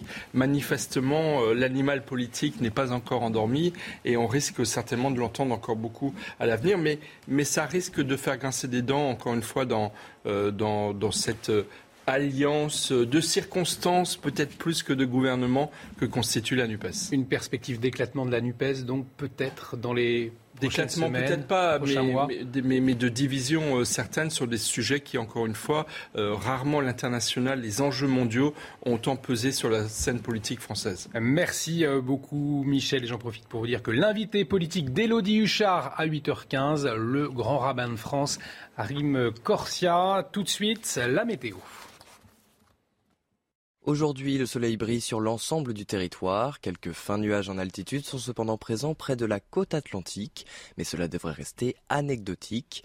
Dans l'après-midi et comme les jours précédents, quelques averses orageuses prévues près des frontières espagnoles et italiennes, ainsi que sur le Haut-Var et en Corse. Un vent sud-ouest restera assez sensible sur les deux tiers nord du pays, notamment près des côtes de la Manche, où les pointes atteindront les 50 km heure. Les températures dans la matinée sont encore relativement fraîches les minimales sont de 11 degrés à Reims et à Puy-en-Velay. Il fait un peu plus chaud en particulier près de la Méditerranée, jusqu'à 24 degrés à Nice et à Ajaccio. Dans l'après-midi, les températures resteront chaudes pour la saison. La minimale pour le Havre avec 26 degrés. La maximale, elle, sera de 35 degrés à Montpellier, Toulouse. De retour sur le plateau de la matinale. Bienvenue si vous nous rejoignez à la une de l'actualité euh, ce matin.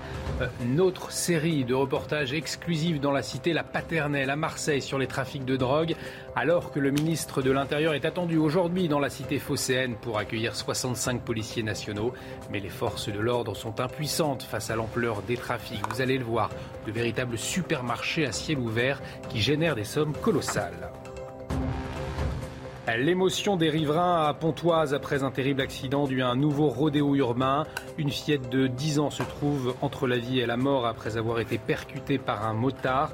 Euh, pourtant, la loi avait été durcie en 2018 pour lutter contre ce phénomène. Un fléau que les autorités peinent à endiguer. On va le voir. Et puis comment faire face à une forte hausse de la consommation d'eau et à une sécheresse en même temps? Les faibles réserves d'eau stockées dans les nappes phréatiques ont plongé le pays dans un épisode en passe de devenir historique. Mais une solution existe, les usines de dessalement. Certaines communes y ont déjà recours. Alors comment cela marche? On verra tout cela avec Michel Chevalet dans un instant. On démarre donc avec le trafic de drogue en France et notre reportage exclusif dans les quartiers nord de Marseille, Elisa. Oui, c'est là où se concentre le gros hein.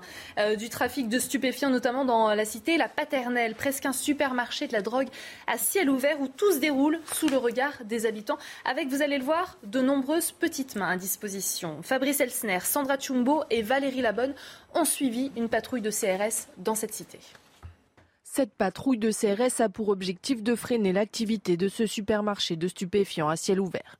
Qu'il soit à pied ou en voiture, la route est signalée aux acheteurs avec ses balises lumineuses. Euh, le dispositif qui est mis en place le long des pylônes qui permet vraiment aux badauds de venir ici, de suivre le chemin, de rentrer en contact et d'être fournis dans la foulée sans avoir à descendre et en passant un minimum de temps sur site. Tout est fait pour faciliter la tâche aux acheteurs. Les tarifs sont indiqués sur les murs de la cité. Ils viennent ici, à pied, ceux-là. C'est l'alternative au drive. Ils viennent directement ici, ils sont servis à la main. Et la tarification ici, les produits en Ces CRS passent leur temps à jouer au chat et à la souris avec les choufs, des jeunes guetteurs payés par les trafiquants pour signaler la présence de la police. Après, on va partir, ils vont se réinstaller. Et sous un délai euh, très amoindri, euh, la distribution va recommencer euh, dans les mêmes, mêmes proportions. Ces petites mains du trafic acceptent de braver le danger car elles sont très bien rémunérées. Hier soir, on a trouvé un gamin à 16 ans, je crois, et 1850 euros sur lui. Hein. En fait, je pense que l'opinion publique se rend pas compte du volume d'argent que ça engendre. Ces guetteurs sont souvent les premières victimes des règlements de compte des gangs rivaux. On sait par contre qu'ils s'entretuent. C'est assez étonnant, parce que nous, ils sont vraiment relax. On peut échanger avec eux de foot, je ne sais quoi. Il y a un petit, un petit jeu, c'est un petit jeu entre eux et nous. Quand ils se font attraper, ils font pas d'histoire. Ces jeunes sans emploi des quartiers nord et parfois d'ailleurs constituent un vivier quasi inépuisable pour les dealers. L'émotion à Pontoise à présent, une fillette de 10 ans se trouve toujours entre la vie et la mort après avoir été euh, percutée par un motard. C'était euh, vendredi soir après un rodéo urbain et un garçon de 11 ans est également grièvement blessé, Elisa. Oui, les deux enfants jouaient euh, sur l'esplanade des Hauts-Marcouville lorsqu'ils ont été heurtés par une motocross lancée dans un rodéo urbain. Entre tristesse, ras-le-bol et colère, les habitants sont sous le choc. Reportage d'Alice Delage, de Fabrice Elsner avec le récit de Sébastien Sabat. Deux jours après ce terrible drame, les habitants de ce quartier de Pontoise sont encore sous le choc et très attristés. C'est toujours des drames qu'on aimerait ne pas entendre. là encore, euh, j'espère que ces enfants s'en sortiront euh, sans trop de dommages collatéraux. Attristé comme tout le monde, les pauvres gamins. Ils ont 8 ans, ça aurait pu être mes enfants. C'est triste, c'est triste. Pour aider les habitants à surmonter le drame, plusieurs médecins de l'hôpital de Pontoise ont installé une cellule psychologique au cœur du quartier. Une cellule qui rencontre un triste succès. De très nombreuses personnes affluent depuis son ouverture. Elles sont pas bien, elles, veulent voir le, psychologue. Moi, en tant que maman, je me, sens solidaire de la détresse de la maman. Ça aurait pu être moi, parce que nous aussi, on était dehors à ce moment-là. Les riverains espèrent ne plus revivre ces scènes de rodéo sauvage dans leur quartier et attendent plus de contrôle de police dans leur ville. L'affaire de l'expulsion de l'imam Hassani Hussein, une expulsion suspendue euh, par la justice, mais ce prédicateur proche des frères musulmans ne sera finalement pas expulsé vers le Maroc. C'est ce que souhaitait pourtant Gérald Darmanin, Elisa. Oui, la justice estime que cette expulsion, eh bien, elle porterait atteinte, hein, une atteinte disproportionnée à sa vie privée et familiale. Je cite le ministre de l'Intérieur qui a immédiatement annoncé euh, faire appel de cette décision. Et selon le journal du dimanche, eh bien, l'imam serait fiché S. Alors, euh, Michel, l'annulation euh, de l'expulsion de l'imam avait déjà provoqué beaucoup de réactions. Là, cette information comme quoi il serait fiché S depuis 18 euh, mois. quelles conséquences? C'est vraiment étonnant. Euh, on peut s'étonner que le ministre de l'Intérieur n'ait pas euh, délivré au tribunal administratif cette information importante, mais peut-être ne l'avait-il pas. oui, effectivement, il y a une forme de saucissonnage de, l'information. Certains disent que l'imam ne serait même plus sur le sol français. Enfin, c'est vraiment une, une, affaire extrêmement emblématique des, problèmes qui traversent l'islam en France et aussi des difficultés de la société française à se doter des moyens de se protéger contre des, des prédicateurs prédicateur de haine, qui euh, l'imam Hussein, c'est hmm. de très nombreuses vidéos homophobes, sexistes, des propos antisémites qui ont été, qui ont été prononcés, et, les Français ne, ne, peuvent pas, ne peuvent pas l'accepter. Alors là, ce n'est que le tribunal administratif.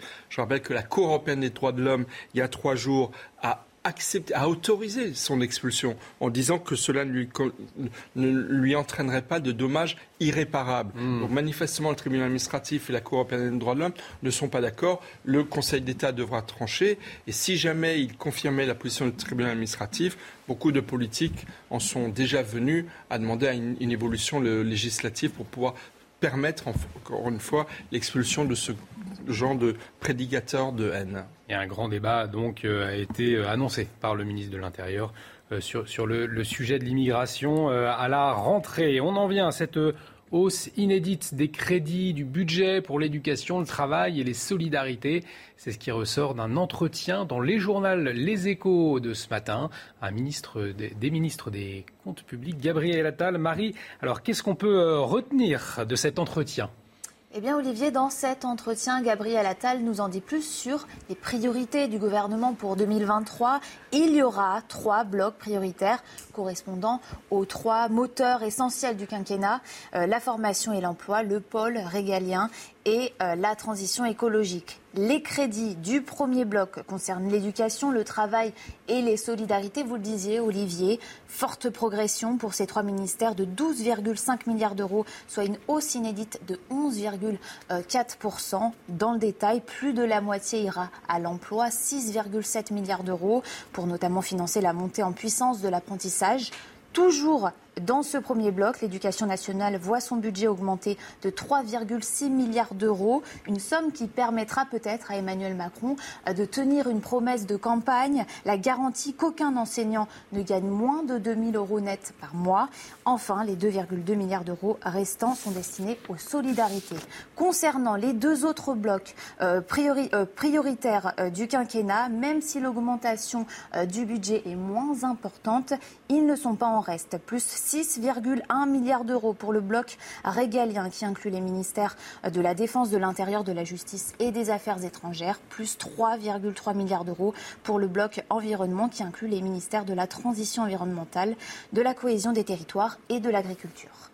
Merci beaucoup Marie pour, euh, ces précisions. Et on en vient à, la sécheresse avec le département du Var qui est durement touché. Conséquence des producteurs et leur culture souffrent de la chaleur, Elisa. Oui, ce matin, on vous emmène chez euh, Pascal Lamoris. Il est vigneron et cultivateur d'olives et ses vignes, elles manquent d'eau. Résultat, la taille de ses raisins, elle diminue. Reportage de Solène Boulan et de Thibault Marcheteau. Allez, ça. C'est tout petit? Dans la main de ce vigneron, des grappes de raisins en manque d'eau. Voilà, faudrait qu'il pleuve. Depuis trois ans dans ce domaine, les vignes s'assèchent et la taille du raisin, elle, diminue avec des conséquences inévitables sur la récolte. D'abord, il y aura moins de volume et on va monter en, alcool. Parce que parce qu'il y a moins il y a moins d'eau dans les grappes, euh, il y a plus d'alcool, elles sont voilà, ce sont des raisins beaucoup plus mûrs, euh, donc qui, qui, qui sont plus sucrés. Et par conséquent, le sucre se transforme en alcool. Un peu plus loin dans l'eau livrée, le constat est le même. Catastrophique. Vous avez des toutes petites olives, vous voyez? Évidemment, ce sont des variétés qui ne qui donnent pas de grosses olives, mais à ce point-là, quand même, c'est étonnant. Conséquence, le rendement sera cette année limité. C'est-à-dire qu'il faudra beaucoup de, beaucoup de kilos d'olives pour faire, euh, pour faire un, litre d'huile. S'il ne pleut pas cet automne, les prochaines récoltes risquent quant à elles d'être compromises. Et pour pallier euh, à, ce manque d'eau, à cette sécheresse, il y a des, des solutions, Elisa pour faire face à ce fléau, l'île de Grand en Bretagne a installé une usine de dessalement. Le principe, il est simple obtenir de l'eau douce à partir d'eau de mer. Et ça a donné des idées. Hein. La commune de Roliano en Corse veut installer le même type d'installation dans sa ville. Et justement, on va en parler avec vous, euh, Michel. Une usine de dessalement, qu'est-ce que c'est? Ça ressemble à quoi? Bon, on parle tout de suite à Groix, c'est des petites unités qui tiennent dans deux containers. Hein. C'est pas les énormes installations que l'on a euh, en Arabie Saoudite, au, Qatar. Donc l'idée c'est la suivante on prend l'eau de la mer, elle est abondante, on a 70% à la surface du globe, mais simplement il faut la rendre potable et pour ça il faut enlever le sel. Et c'est pas mince parce que rappelez le chiffre, hein, dans un litre d'eau de mer en moyenne, en moyenne, hein, il y a 35 grammes de sel. C'est-à-dire que dans un mètre cube, il y a 35 kilos de sel. C'est les marais salants. voilà. Et donc, à partir du moment où vous allez utiliser, on va voir deux procédés pour séparer l'eau du sel, ben vous allez vous trouver avec un gros tas de sel, des gros tas de sel, et puis surtout un concentrat d'une saumure. Et on ne sait pas quoi en faire, de l'eau hyper salée, et donc on la rejette dans la mer, et ce qui va modifier le biotope. Alors, il y a deux techniques. Historiquement, la première, ben, c'est de chauffer l'eau, c'est la distillation. Vous chauffez l'eau, la vapeur se condense, on récupère de l'eau douce, eh bien, on récupère à la fois de la saumure et du sel. Et puis, il faut l'énergie. Il faut l'énergie. Voilà pourquoi euh, le Qatar, l'Arabie Saoudite, qui ont du pétrole, qui ont du gaz, ils peuvent chauffer de l'eau. Ont les mmh. moyens. Et puis la deuxième technique, c'est l'osmose inverse.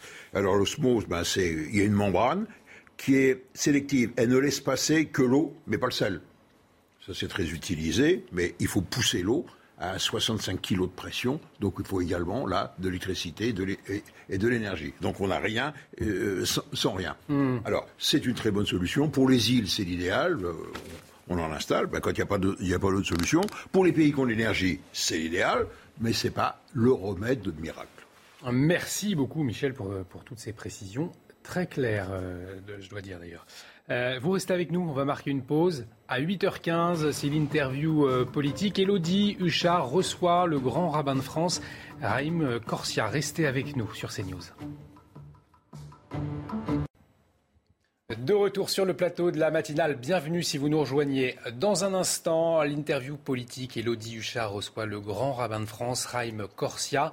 Mais avant, le rappel des titres avec vous, Elisa.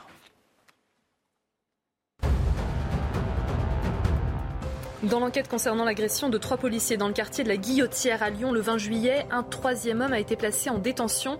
Annonce du parquet de Lyon hier soir. Trois suspects sont actuellement mis en examen et détenus dans le cadre de cette affaire, a déclaré le parquet, confirmant une information du quotidien régional Le Progrès se dirige-t-on vers une pénurie de lait Avec la sécheresse qui frappe la France, il manque euh, des pâturages et le prix du fourrage a augmenté. Les éleveurs sont inquiets. La quantité et la qualité du lait pourraient diminuer. Une pénurie de lait pourrait toucher le pays dès cet automne. Et puis les espoirs de sauver euh, le beluga perdu dans la Seine s'amenuisent cinq jours après avoir été découvert. Euh, le, cétacé de 4 mètres qui vit habituellement dans des eaux froides ne s'alimentait toujours pas hier. Il présentait des signes de maladie, laissant peu d'espoir à une issue heureuse. Depuis vendredi soir, ce beluga se trouve euh, dans une écluse à 70 km au nord-ouest de Paris.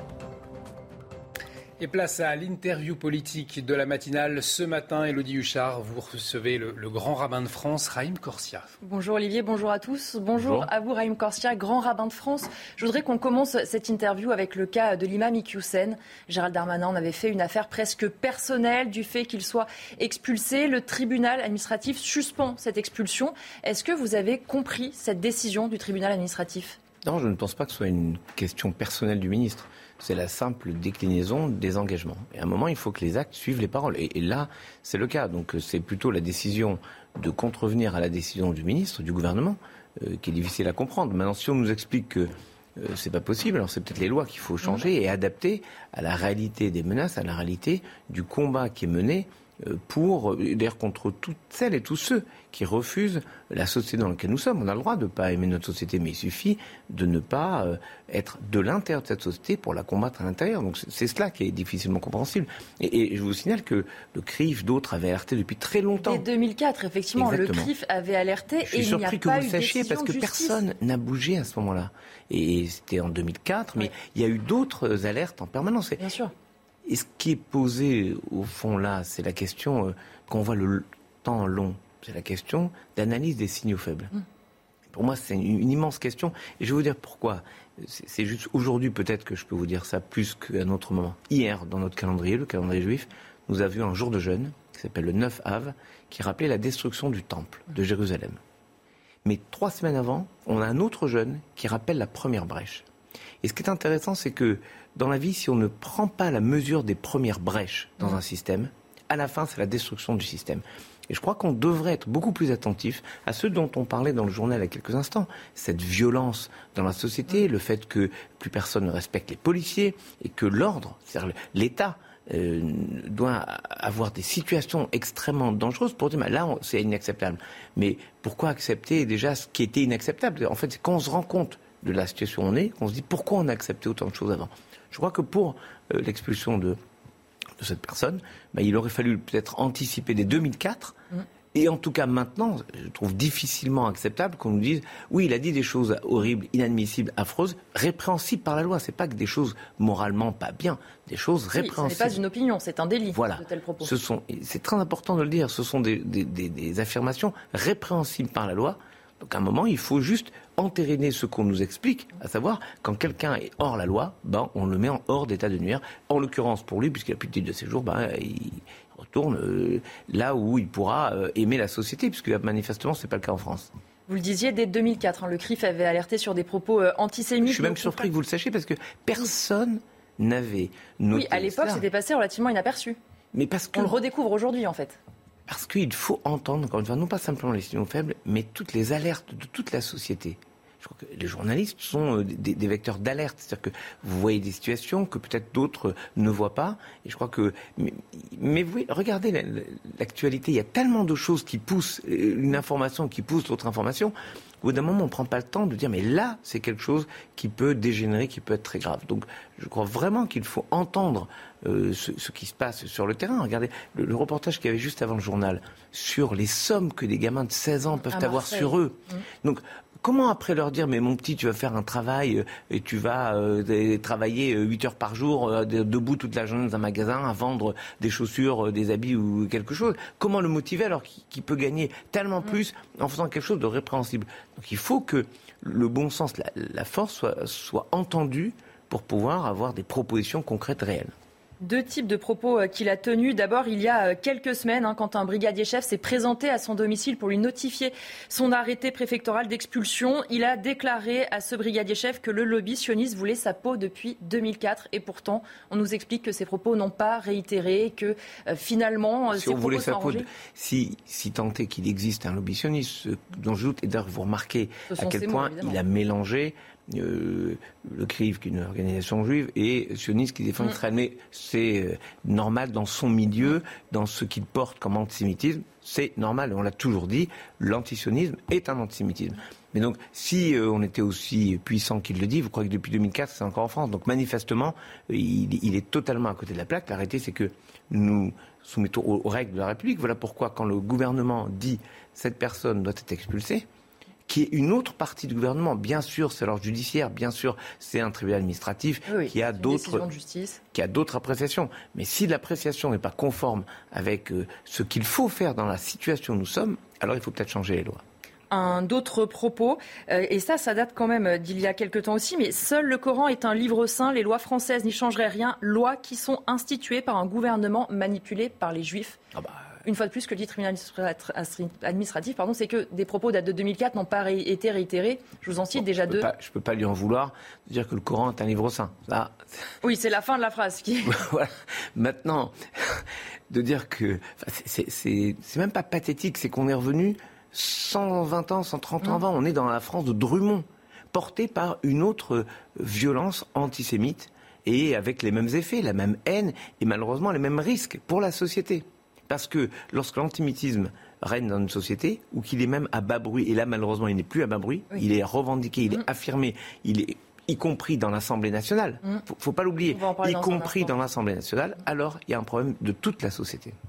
Et dernier propos qui date de 1995, et ça aussi ça interroge sur le fait qu'il n'ait pas été euh, signalé plus tôt. Les services de sécurité disaient très rigoureux dans l'application du Coran. Hassan Iqiyoussen est connu pour son prosélytisme musulman. Est-ce qu'il faut que les autorités soient plus vigilantes? Est-ce qu'il faut revoir la formation des imams pour éviter que pendant 20 ans, 30 ans, on ait des hommes comme ça qui soient surveillés, mais où en fait rien ne bouge et rien ne se passe? C'est pour ça qu'il faut saluer les efforts, par exemple, du recteur de la mosquée de Paris ou du Conseil français du culte musulman qui essaie de former des imams à la sociologie française, des imams qui seraient heureux d'être interviewés par vous, et non pas, comme le dirait ce monsieur, de vous mettre la cuisine, même si vous devez avoir forcément des talents de cuisinière formidables. Mais la réalité, c'est que il faut penser la société que ces gens veulent construire. Et, et, je crois que vraiment, il y a là quelque chose de très violent contre nous tous, pas contre exclusivement le judaïsme ou les uns ou les autres contre nous tous. Contre les femmes, contre les homosexuels. Contre nous euh, tous. Aussi, je voudrais qu'on revienne sur la situation euh, notamment euh, internationale. Une trêve donc a commencé à 23h30 entre Israël et le djihad islamique. Ce matin, la trêve semble tenir. Est-ce qu'on peut être confiant sur le fait qu'on puisse avoir une situation un peu plus calme pendant quelques temps, sachant que les deux parties ont déjà dit qu'elles pourraient répondre en cas de violation? Si vous avez une question de ce type, vous demandez à Michel Chevalet, qui a réponse à tout et qui connaît tout, qui explique tout. Comme beaucoup, j'ai du mal à comprendre euh, ce qui se passe euh, dans, dans, cet endroit où, au fond, je, n'arrive même pas à comprendre que je crois que le djihad islamique a envoyé 1000 roquettes mm. sur le sud d'Israël. Aucun pays au monde n'accepterait cela sans une réplique euh, au niveau du risque majeur pour tous ces, habitants. Donc, ce qu'il faut espérer, c'est que raison revienne dans, cette région et qui trouvent les, moyens de sécuriser euh, les choses par euh, du dialogue, de la construction euh, économique, de la mhm. construction de la paix. C'est le chemin qui sera pris. Et je crois que chaque fois qu'il y a des, pics comme ça de, de, crise, ce sont des gens qui veulent empêcher ces relations de se construire. Vous parliez tout à l'heure d'antisionisme. Il y a eu notamment cette tribune de Michel Onfray la semaine dernière. Il parle du troisième temps de l'antisémitisme, qui se caractérise donc par cet euh, antisionisme? Est-ce que vous êtes inquiet? Est-ce que vous partagez son constat? Je crois que la réalité, c'est qu'il n'y a pas de nouvel antisémitisme, d'ancien antisémitisme. Il y a un antisémitisme qui mute à chaque époque. Chaque époque produit son antisémitisme, et mieux ou pire, chaque moment de chaque époque. Regardez, les antivax défilent, il y a des, cris mm. antisémites qui, disent euh, euh, c'est le lobby juif, le lobby mm. sioniste, le lobby ce que vous voulez, qui fait du vaccin. Il y a des gilets jaunes qui défilent eh bien, il y en a qui euh, brandissent des pancartes antisémites. Euh, rappelez-vous cette dame qui estime que. Euh, bon. Donc, on voit que c'est cette, ce virus antisémite mute à chaque époque. Et donc, la lutte contre ce virus doit muter. Aujourd'hui, il est porté par des personnes qui camouflent leur antisémitisme. Par un antisionisme virulent, une haine d'Israël, non pas contre le gouvernement, contre telle ou telle décision, contre l'existence même d'Israël. Je connais des gens qui n'aiment pas Kim Jong-un en Corée du Nord. Je connais des gens qui n'aiment pas Maduro manifestement pas dans ce camp-là. non, du coup. Mais personne ne, dénie le droit de la Corée du Nord ou du Venezuela d'exister. Personne. Israël est le seul pays du monde où des gens disent ce pays ne peut pas, ne doit pas exister. Ça pose un problème lourd, vraiment lourd, dans la mesure où euh, ce sont des gens qui, en plus, sont auréolés de l'écharpe tricolore, ce qui est terrifiant. Justement, cette position-là d'une partie euh, de la gauche, euh, est-ce qu'elle doit poser question extrême gauche? Est-ce qu'elle doit poser question? On sent même que dans leur rang, euh, ça peut diviser, mais est-ce qu'on laisse trop faire cette partie de l'extrême gauche? Est-ce qu'aujourd'hui, ils sont difficiles à combattre aussi? Parce que, comme vous le disiez, c'est un antisionisme un petit peu qui finalement ne s'assume pas totalement parfois et donc qui est plus dur à combattre sans doute ils s'assument clairement. Ils se revendiquent. Rappelez-vous qu'il y avait des partis définis comme partis antisionistes. Mais je vous rassure, en 1905, le maire d'Oran, c'était la France, hein, c'était la France, le maire d'Oran est élu sur une liste antisémite, revendiquée antisémite. Tout comme aujourd'hui, il y a des listes revendiquées antisionistes. Et elles ne sont pas condamnées, ce qui est incompréhensible. En réalité, si on explique que l'antisémitisme est aussi de l'antisionisme, ce que le président de la République avait dit dès 2017, euh, dans son discours du Valdiv, l'antisionisme et l'antisémitisme. Ça a été ensuite validé par une résolution de l'Assemblée nationale il y a deux ans. Donc c'est une réalité.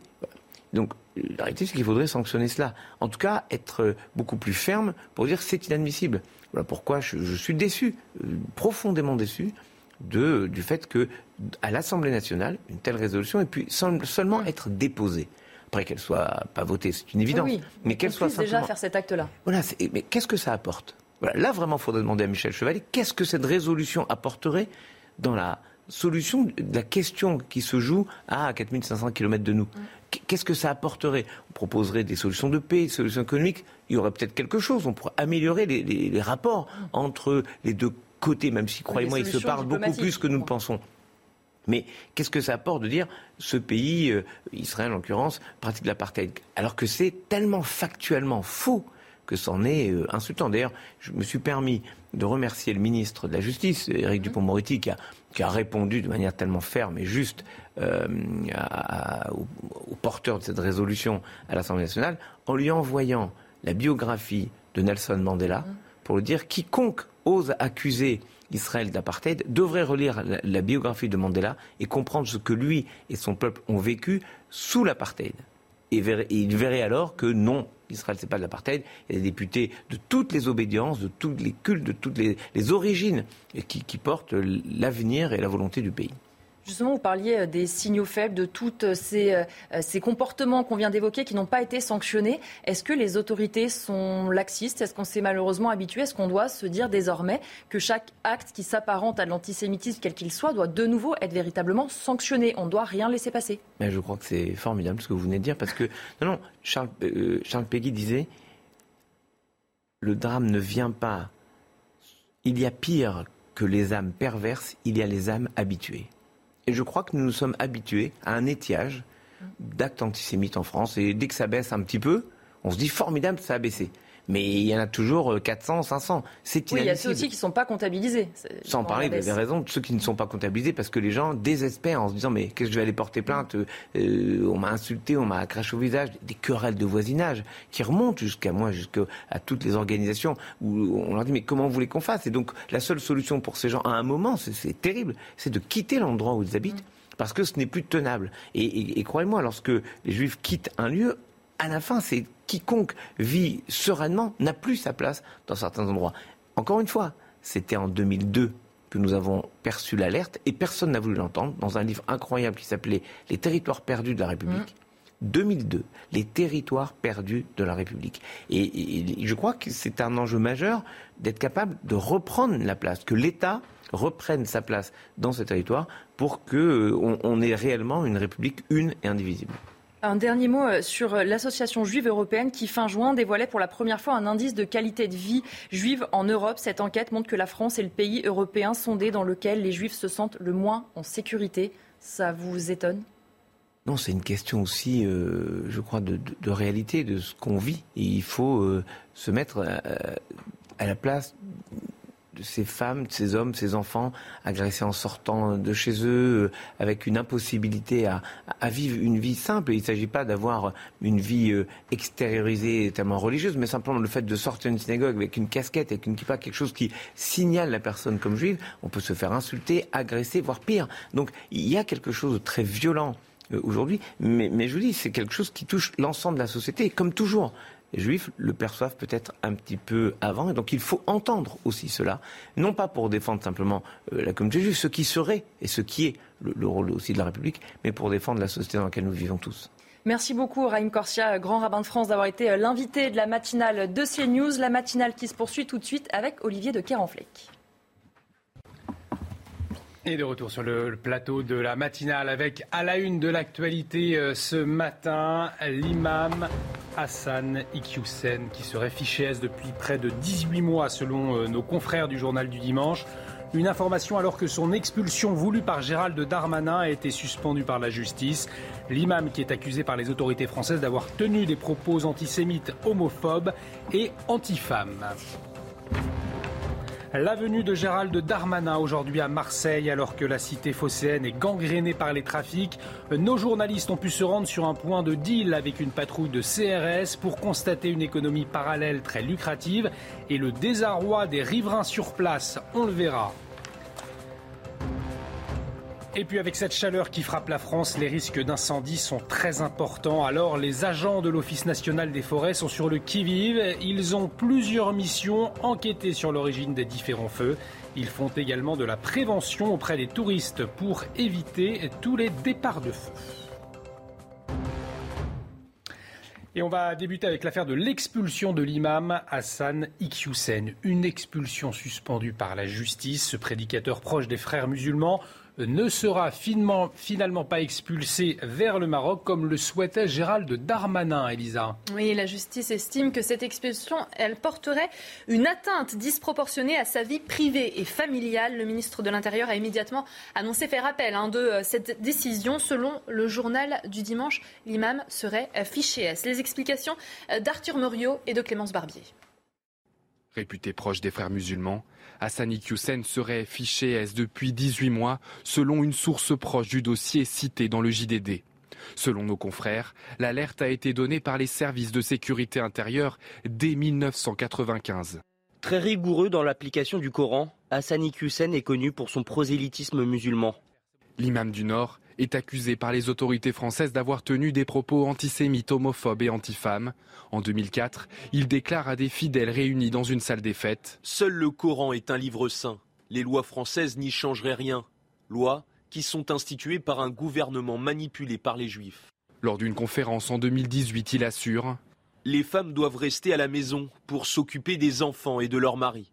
La justice estime que l'imam n'a pas réitéré des propos antisémites après 2014, ni encouragé son auditoire au séparatisme. Il échappe donc pour le moment à son expulsion vers le Maroc, un profil qui suscite néanmoins l'inquiétude. Je vous rappelle que euh, Iki est un des frères musulmans, un des prédicateurs des frères musulmans les plus suivis en France, à l'instar de M. Abdelhakim Sefrioui. Abdelhakim Sefrioui, c'est celui qui est mis en cause dans l'enquête pour euh, l'assassinat de Samuel Paty. Les propos antisémites datent, mais les propos euh, par rapport à la liberté des femmes, à la possibilité pour une femme de vivre normalement, ils sont relativement récents. Et on est aujourd'hui sur un imam qui continue à rester sur le sol français, que le pays est incapable d'expulser. Gérald Darmanin a annoncé faire appel de cette décision devant le Conseil d'État. L'institution devrait se prononcer avant la fin de l'été. Et l'imam Hassem Chalgoumi réagissait sur notre antenne, l'imam de Drancy, pour qui l'islamisme gangrène une partie de la politique française. Écoutez-le.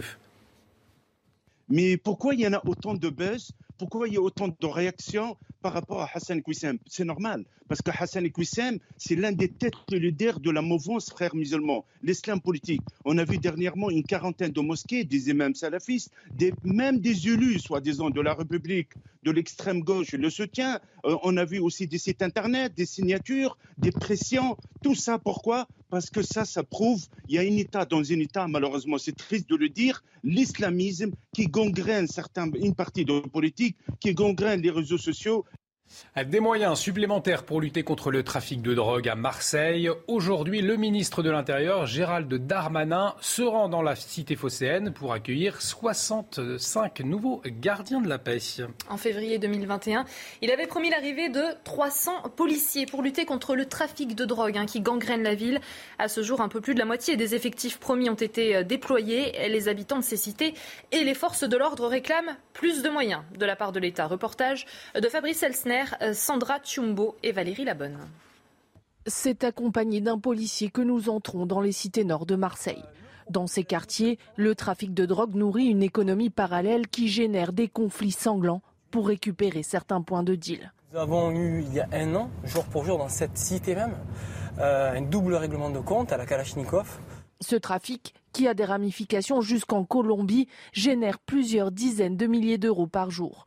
Des sommes astronomiques pour lesquelles les trafiquants sont prêts à toutes les violences. Pour les forces de l'ordre qui tentent d'en venir à bout, l'arrivée de nouveaux effectifs promis par le ministre de l'Intérieur sont les bienvenus, mais ne sont pas suffisants. Effectivement, la visite d'Armanin, c'est qu'il continue à respecter les promesses qu'il a tenues pour l'instant. Et la seconde chose, c'est de résoudre enfin, si je puis dire, euh, le problème de la vidéoprotection à Marseille. Aujourd'hui, nous n'avons pas euh, aujourd'hui de véritables moyens euh, de, pouvoir exploiter ces systèmes effectivement de, de, de vidéosurveillance, de vidéoprotection. Amine Kessassi a passé son enfance dans le quartier de Frévalon. Son frère a été assassiné en décembre 2020 dans un règlement de compte. Il se bat depuis pour améliorer les conditions de vie dans les quartiers. Si on veut justement retrouver cette autorité dans, les quartiers, si on veut justement retrouver la sécurité dans les quartiers, ben, il faut que la République elle, elle, refasse son job. Il faut que la République elle revienne dans nos quartiers en apportant du service public, en apportant du social et en apportant surtout une police de proximité. Comme la plupart des habitants de ces cités populaires, il se sent dépossédé de son quartier et ne veut plus qu'il soit abandonné par les autorités. Alors Michel, on a entendu le désarroi hein, euh, des habitants de, ces cités euh, à Marseille. Gérald Darmanin, on le disait, qu'il va accueillir 65 policiers ce matin, mais il en avait promis 300. Alors est-ce que ça révèle pas au fond un décalage entre la parole politique et la réalité du terrain? C'est la troisième fois ces années que Gérald Darmanin vient à Marseille. Le président de la République lui-même, pendant la campagne électorale, y avait fait un de ses grands discours. Euh, non, effectivement, ce n'est pas des visites ministérielles qui régleront les problèmes. Il y a quelques minutes, le grand rabbin de France parlait des signaux faibles hmm. qui minent la société française. Mais là, votre reportage le montre bien. La multiplication des signaux faibles. Il faut mettre le paquet. Il faut que le régalien soit de retour et en force, pas que par 60 policiers par-ci, 15 policiers par-là, quelques euh, vidéos sur par là. Non, il faut mettre le paquet. Et la réalité, c'est que pour faire reculer euh, ces, je veux dire, ces territoires perdus de la République, c'est des territoires en rébellion. Et donc c'est vrai, ce ne sont pas des effets de manche qui suffiront malheureusement à, changer la donne. Il faut mettre le paquet. Et comme le souhaitent beaucoup de Français, ça doit être une priorité de, l'exécutif et des pouvoirs locaux. Et on suivra hein, cette visite de Gérald Darmanin aujourd'hui euh, à Marseille, bien évidemment, euh, sur CNews. Et on en vient à cette fillette de 10 ans qui se trouve toujours entre la vie et la mort après avoir été percutée par un motard. C'était vendredi soir à Pontoise après un rodéo urbain et un garçon de 11 ans également grièvement blessé, Elisa. Oui, les deux enfants jouaient sur l'esplanade du quartier euh, des Hauts-Marcouville lorsqu'ils ont été euh, heurtés hein, par une motocross euh, lancée dans un rodéo urbain. Entre tristesse, ras-le-bol et colère, et eh bien, les habitants sont sous le choc. Écoutez la mère de la fillette percutée. Elle a raconté ce qui s'était passé à nos confrères de RTL.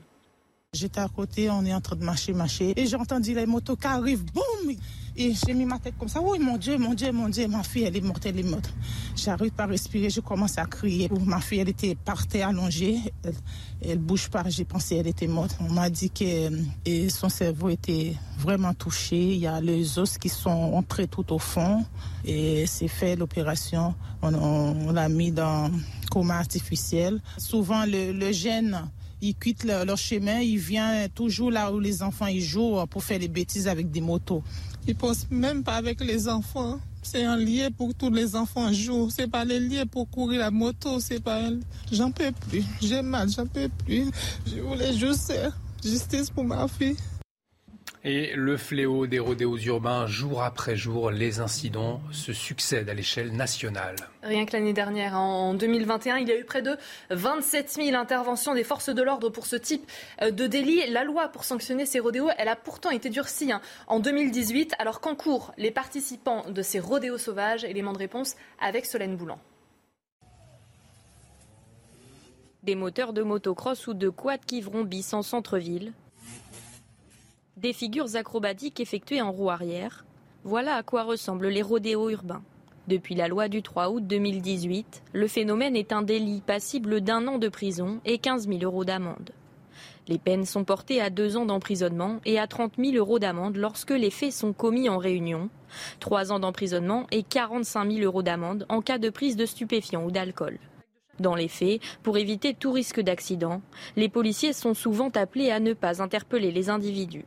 Aujourd'hui en France, effectivement, le policier ne peut pas, et notamment en province, ne peut pas poursuivre les auteurs de rodéo. Si le collègue poursuit l'auteur, ce délinquant, parce qu'il n'y a pas d'autre mot que délinquant, eh bien, s'il y a un, accident, quelque chose qui se passe, même si cette personne se blesse ou pire dans sa poursuite, ce sera le policier qui sera placé d'une part en garde à vue immédiatement, avec tous les questionnements et toute la chaîne hiérarchique et judiciaire qui tomberait sur le collègue euh, sans aucun souci. Entre 2020 et 2021, les condamnations pour rodéo urbain affichaient une hausse de 40% selon les chiffres des ministères de la Justice et de l'Intérieur. Et comme tous les matins, on vous consulte euh, dans la matinale. Et ce matin, en lien avec cette actualité des rodéos, on vous a posé cette question, Elisa. Faut-il punir plus sévèrement les rodéos sauvages? Eh bien, écoutez vos réponses, c'est votre avis. Je pense vraiment qu'il faut être plus sévère parce que non seulement ils sont dangereux pour les autres usagers de la route, mais en plus ils pourrissent la vie de tout le monde autour. Donc je pense qu'il faut vraiment euh, les punir et cesser ces rodéos urbains. Euh, je pense que euh, des travaux d'intérêt général, ce serait pas mal c'est inquiétant parce que c'est un phénomène qui n'est pas contrôlé et qui, qui cause beaucoup d'accidents. Pour que cette situation des, des rodéos s'arrête, les peines doivent être vraiment exemplaires. Je pense qu'il faut être beaucoup plus sévère. C'est tellement dangereux en plus. C'est surtout pour les gens qui ont des poussettes, des enfants, quoi. C'est là qu'est le risque. Des avis euh, qui confirment hein, le sondage exclusif euh, CSA euh, pour CNews que nous vous révélions déjà le 25 mai dernier. À la question doit-on intensifier la lutte contre les rodéos sauvages? Eh bien, vous étiez 96% à répondre oui. Effectivement, un phénomène compliqué à endiguer. Et on en vient à cette nouvelle vague de chaleur. Elle arrive demain en France. Le pic caniculaire attendu pour la journée de vendredi. Pour l'heure, seuls deux départements sont en alerte orange canicule. Il s'agit du Gard et du Vaucluse. Euh, il va déjà faire très chaud aujourd'hui. La maximale est attendue à Montpellier. Toulouse et Bordeaux avec 35 degrés. Et justement, avec cette chaleur qui frappe la France, eh bien, les risques d'incendie sont très importants, Elisa. Alors les agents de l'Office national des forêts sont sur le qui-vive. Ils ont plusieurs missions, à enquêter euh, sur l'origine des incendies, mais aussi faire de la prévention avant tout auprès des touristes pour éviter euh, tout départ de feu. Reportage en Charente avec Adrien Spiteri. Dans ce massif forestier de la Tremblade, Dominique et Philippe commencent leur patrouille. Ces deux agents de l'Office national des forêts enquêtent sur l'origine des feux et traquent les mauvais gestes des vacanciers, comme ici avec ce tas de déchets. Quelqu'un euh, euh, qui jette un mégot euh, là-dedans, bah, ça part, c'est du combustible qui part à rapidité grand V. Quoi. Une surveillance renforcée dans ce massif à haut risque récemment touchés par les flammes. Euh, on a eu 3000 mètres carrés d'incendiés, donc surtout au niveau euh, végétation au sol. Et puis malgré tout, vous voyez, les, flammes sont quand même montées aussi dans, les têtes de pin, donc qui ont bien jauni. Alors pour éviter un nouveau drame, les agents font de la prévention et rappellent certaines règles aux touristes. Les gens euh, ils jettent et puis c'est comme ça qu'on a ah des départs de feu. Comme l'interdiction de fumer en forêt. C'est vrai que là c'est une erreur d'avoir allumé la cigarette là parce qu'on n'a pas réfléchi. Mais c'est vrai que par exemple moi en voiture je fume et j'ai une bouteille d'eau où je jette ma petit mégot dedans. Je fais très attention, je préserve la nature. Mais c'est vrai que euh, là on a fait la connerie. D'après l'Office national des forêts, 9 incendies sur 10 seraient d'origine humaine, 3 sur 10 seraient intentionnels. Se dirige-t-on vers une pénurie de lait Avec la sécheresse qui frappe la France, il manque des pâturages et le prix du fourrage a augmenté. Oui, les éleveurs sont inquiets. La quantité et la qualité du lait pourraient diminuer. Une pénurie de lait qui pourrait toucher le pays dès cet automne. Yannick Fiali, président de la commission économique de la FNSEA, demande de l'aide à l'État. Écoutez-le, il était en direct avec nous à 6h30. Si on perd notre potentiel de production tout de suite, c'est les 3-4 années à venir où la France va diminuer tendanciellement sa production laitière.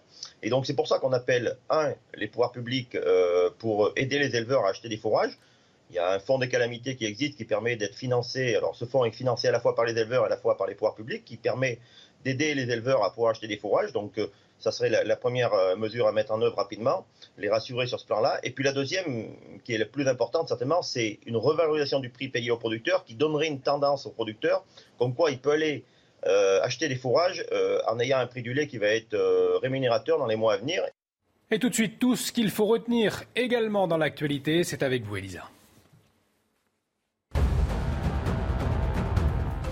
Une nouvelle attaque de policiers à Sevran en Seine-Saint-Denis, alors qu'une attaque visant des policiers et des pompiers avait déjà eu lieu mardi dans la soirée. Et eh bien samedi vers 23h, des policiers en patrouille ont à nouveau été la cible de jets de projectiles et de tirs de mortier de la part de plusieurs individus. Trois policiers dans un véhicule de patrouille ont été légèrement blessés. Le véhicule dans lequel ils se trouvaient a été dégradé. Aucune interpellation n'a eu lieu.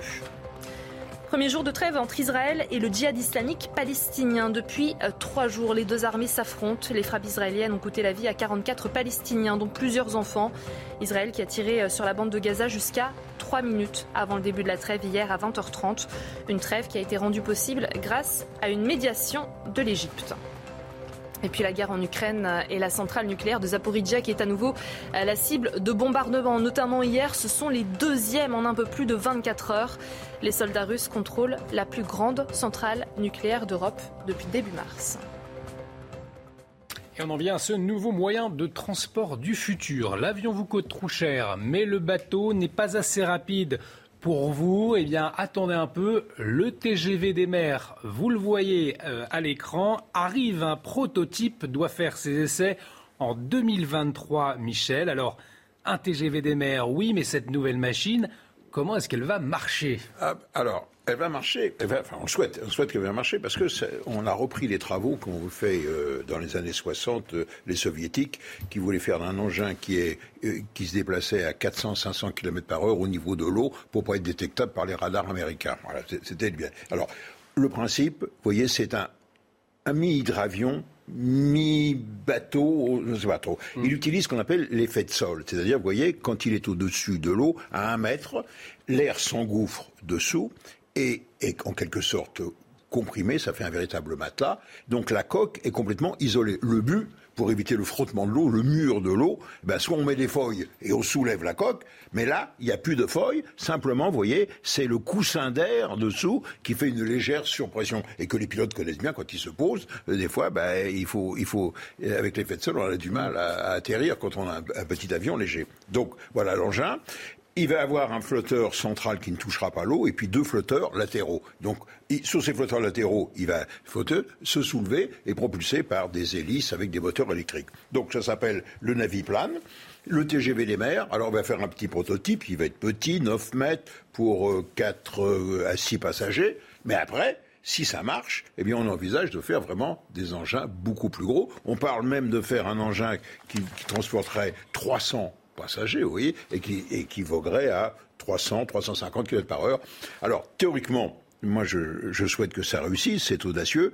Par contre, il y a des sacrés problèmes tout de même dans le pilotage, le maintien, parce que la mer n'est pas lisse. Ça, ça va bien sur les rivières ou sur les lacs.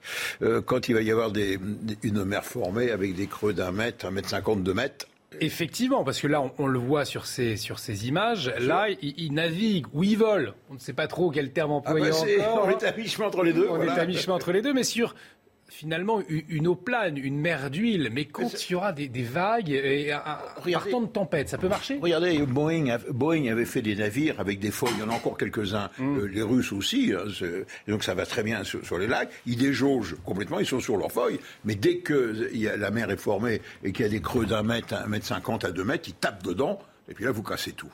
Donc on le souhaite, la technologie le permet aujourd'hui, c'est le pari de cette euh, société à, à à Bayonne. On, souhaite, ils vont faire un prototype, et puis en fonction du résultat du prototype, bah, on va essayer de commercialiser ça. Mais il y a un marché.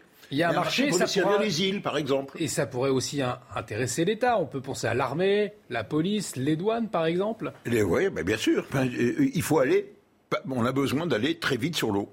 Mais il y a toujours le mur de l'eau, c'est-à-dire la résistance de l'eau. L'eau, ça porte, mais quand on va vite, eh ben, euh, une sacrée résistance. Et, effectivement, et on a une idée priori, si on nous parle d'un prototype en 2023, après, il faut combien de temps après pour que ce soit bah, commercialisable Après l'homologation, euh, un, peu plus gros, les essais, les, problèmes de, de, contraintes de, sécurité, les commissions hmm. de sécurité, euh, ça, prend 10 ans. Hein. Donc c'est pas pour tout de suite, euh, Michel. Mais on reprend une idée qu'avaient développée les, soviétiques pour les engins de guerre dans les années 60. Et d'ailleurs, un, entrepreneur russe hein, est, dans, le groupe. Mais, c'est pas hasard. Justement, c'est un ingénieur russe qui est à, l'idée, euh, au, point de départ. Michel, une petite réaction en, quelques secondes. Aux États-Unis et en Angleterre, les homologations iraient beaucoup plus vite. C'est une des raisons pour lesquelles on n'a pas eu de vaccin en France, c'est que aux États-Unis, ils ont mis le paquet sur ceux qui avaient les bonnes idées. Et nous, en France, on a eu un, vaccin qu'en juin 2022, c'est beaucoup trop tard. Trop eh ben, d'administratifs. En, en, France, on, on, en débat, effectivement. Tout l'été, vous le savez, on vous propose des pastilles santé. C'est avec le docteur Brigitte Millot.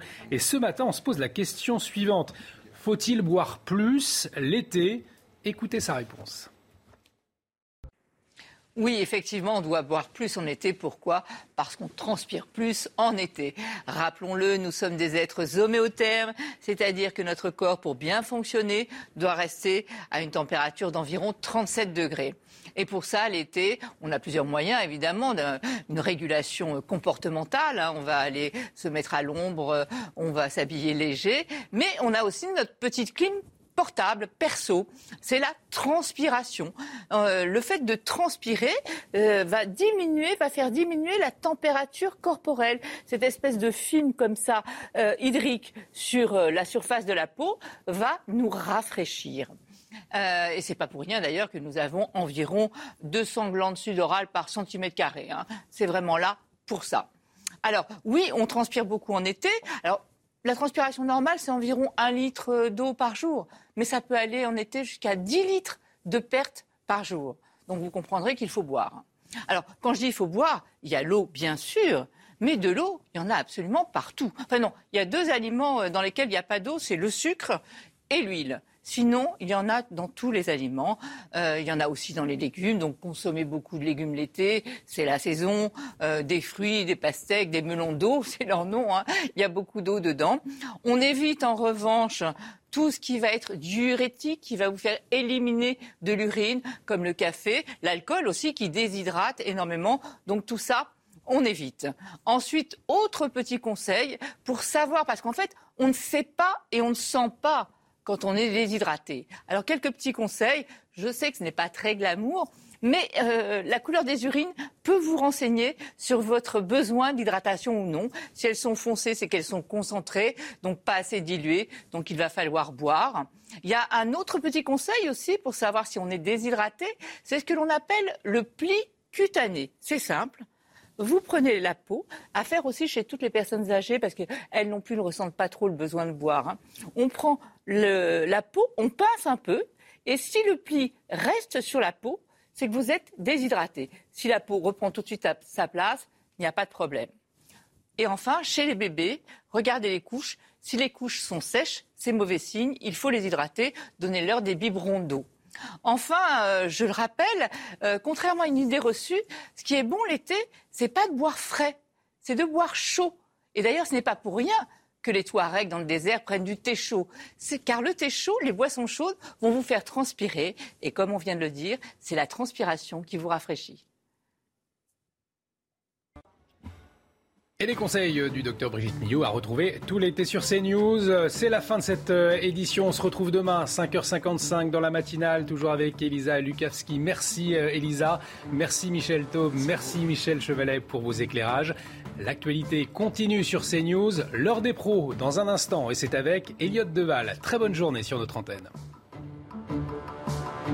Aujourd'hui, le soleil brille sur l'ensemble du territoire. Quelques fins nuages en altitude sont cependant présents près de la côte atlantique, mais cela devrait rester anecdotique.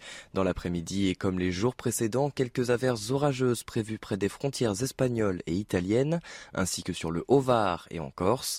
Un vent sud-ouest restera assez sensible sur les deux tiers nord du pays, notamment près des côtes de la Manche, où les pointes atteindront les 50 km heure. Les températures dans la matinée sont encore relativement fraîches les minimales sont de 11 degrés à Reims et à Puy-en-Velay. Il fait un peu plus chaud en particulier près de la Méditerranée, jusqu'à 24 degrés à Nice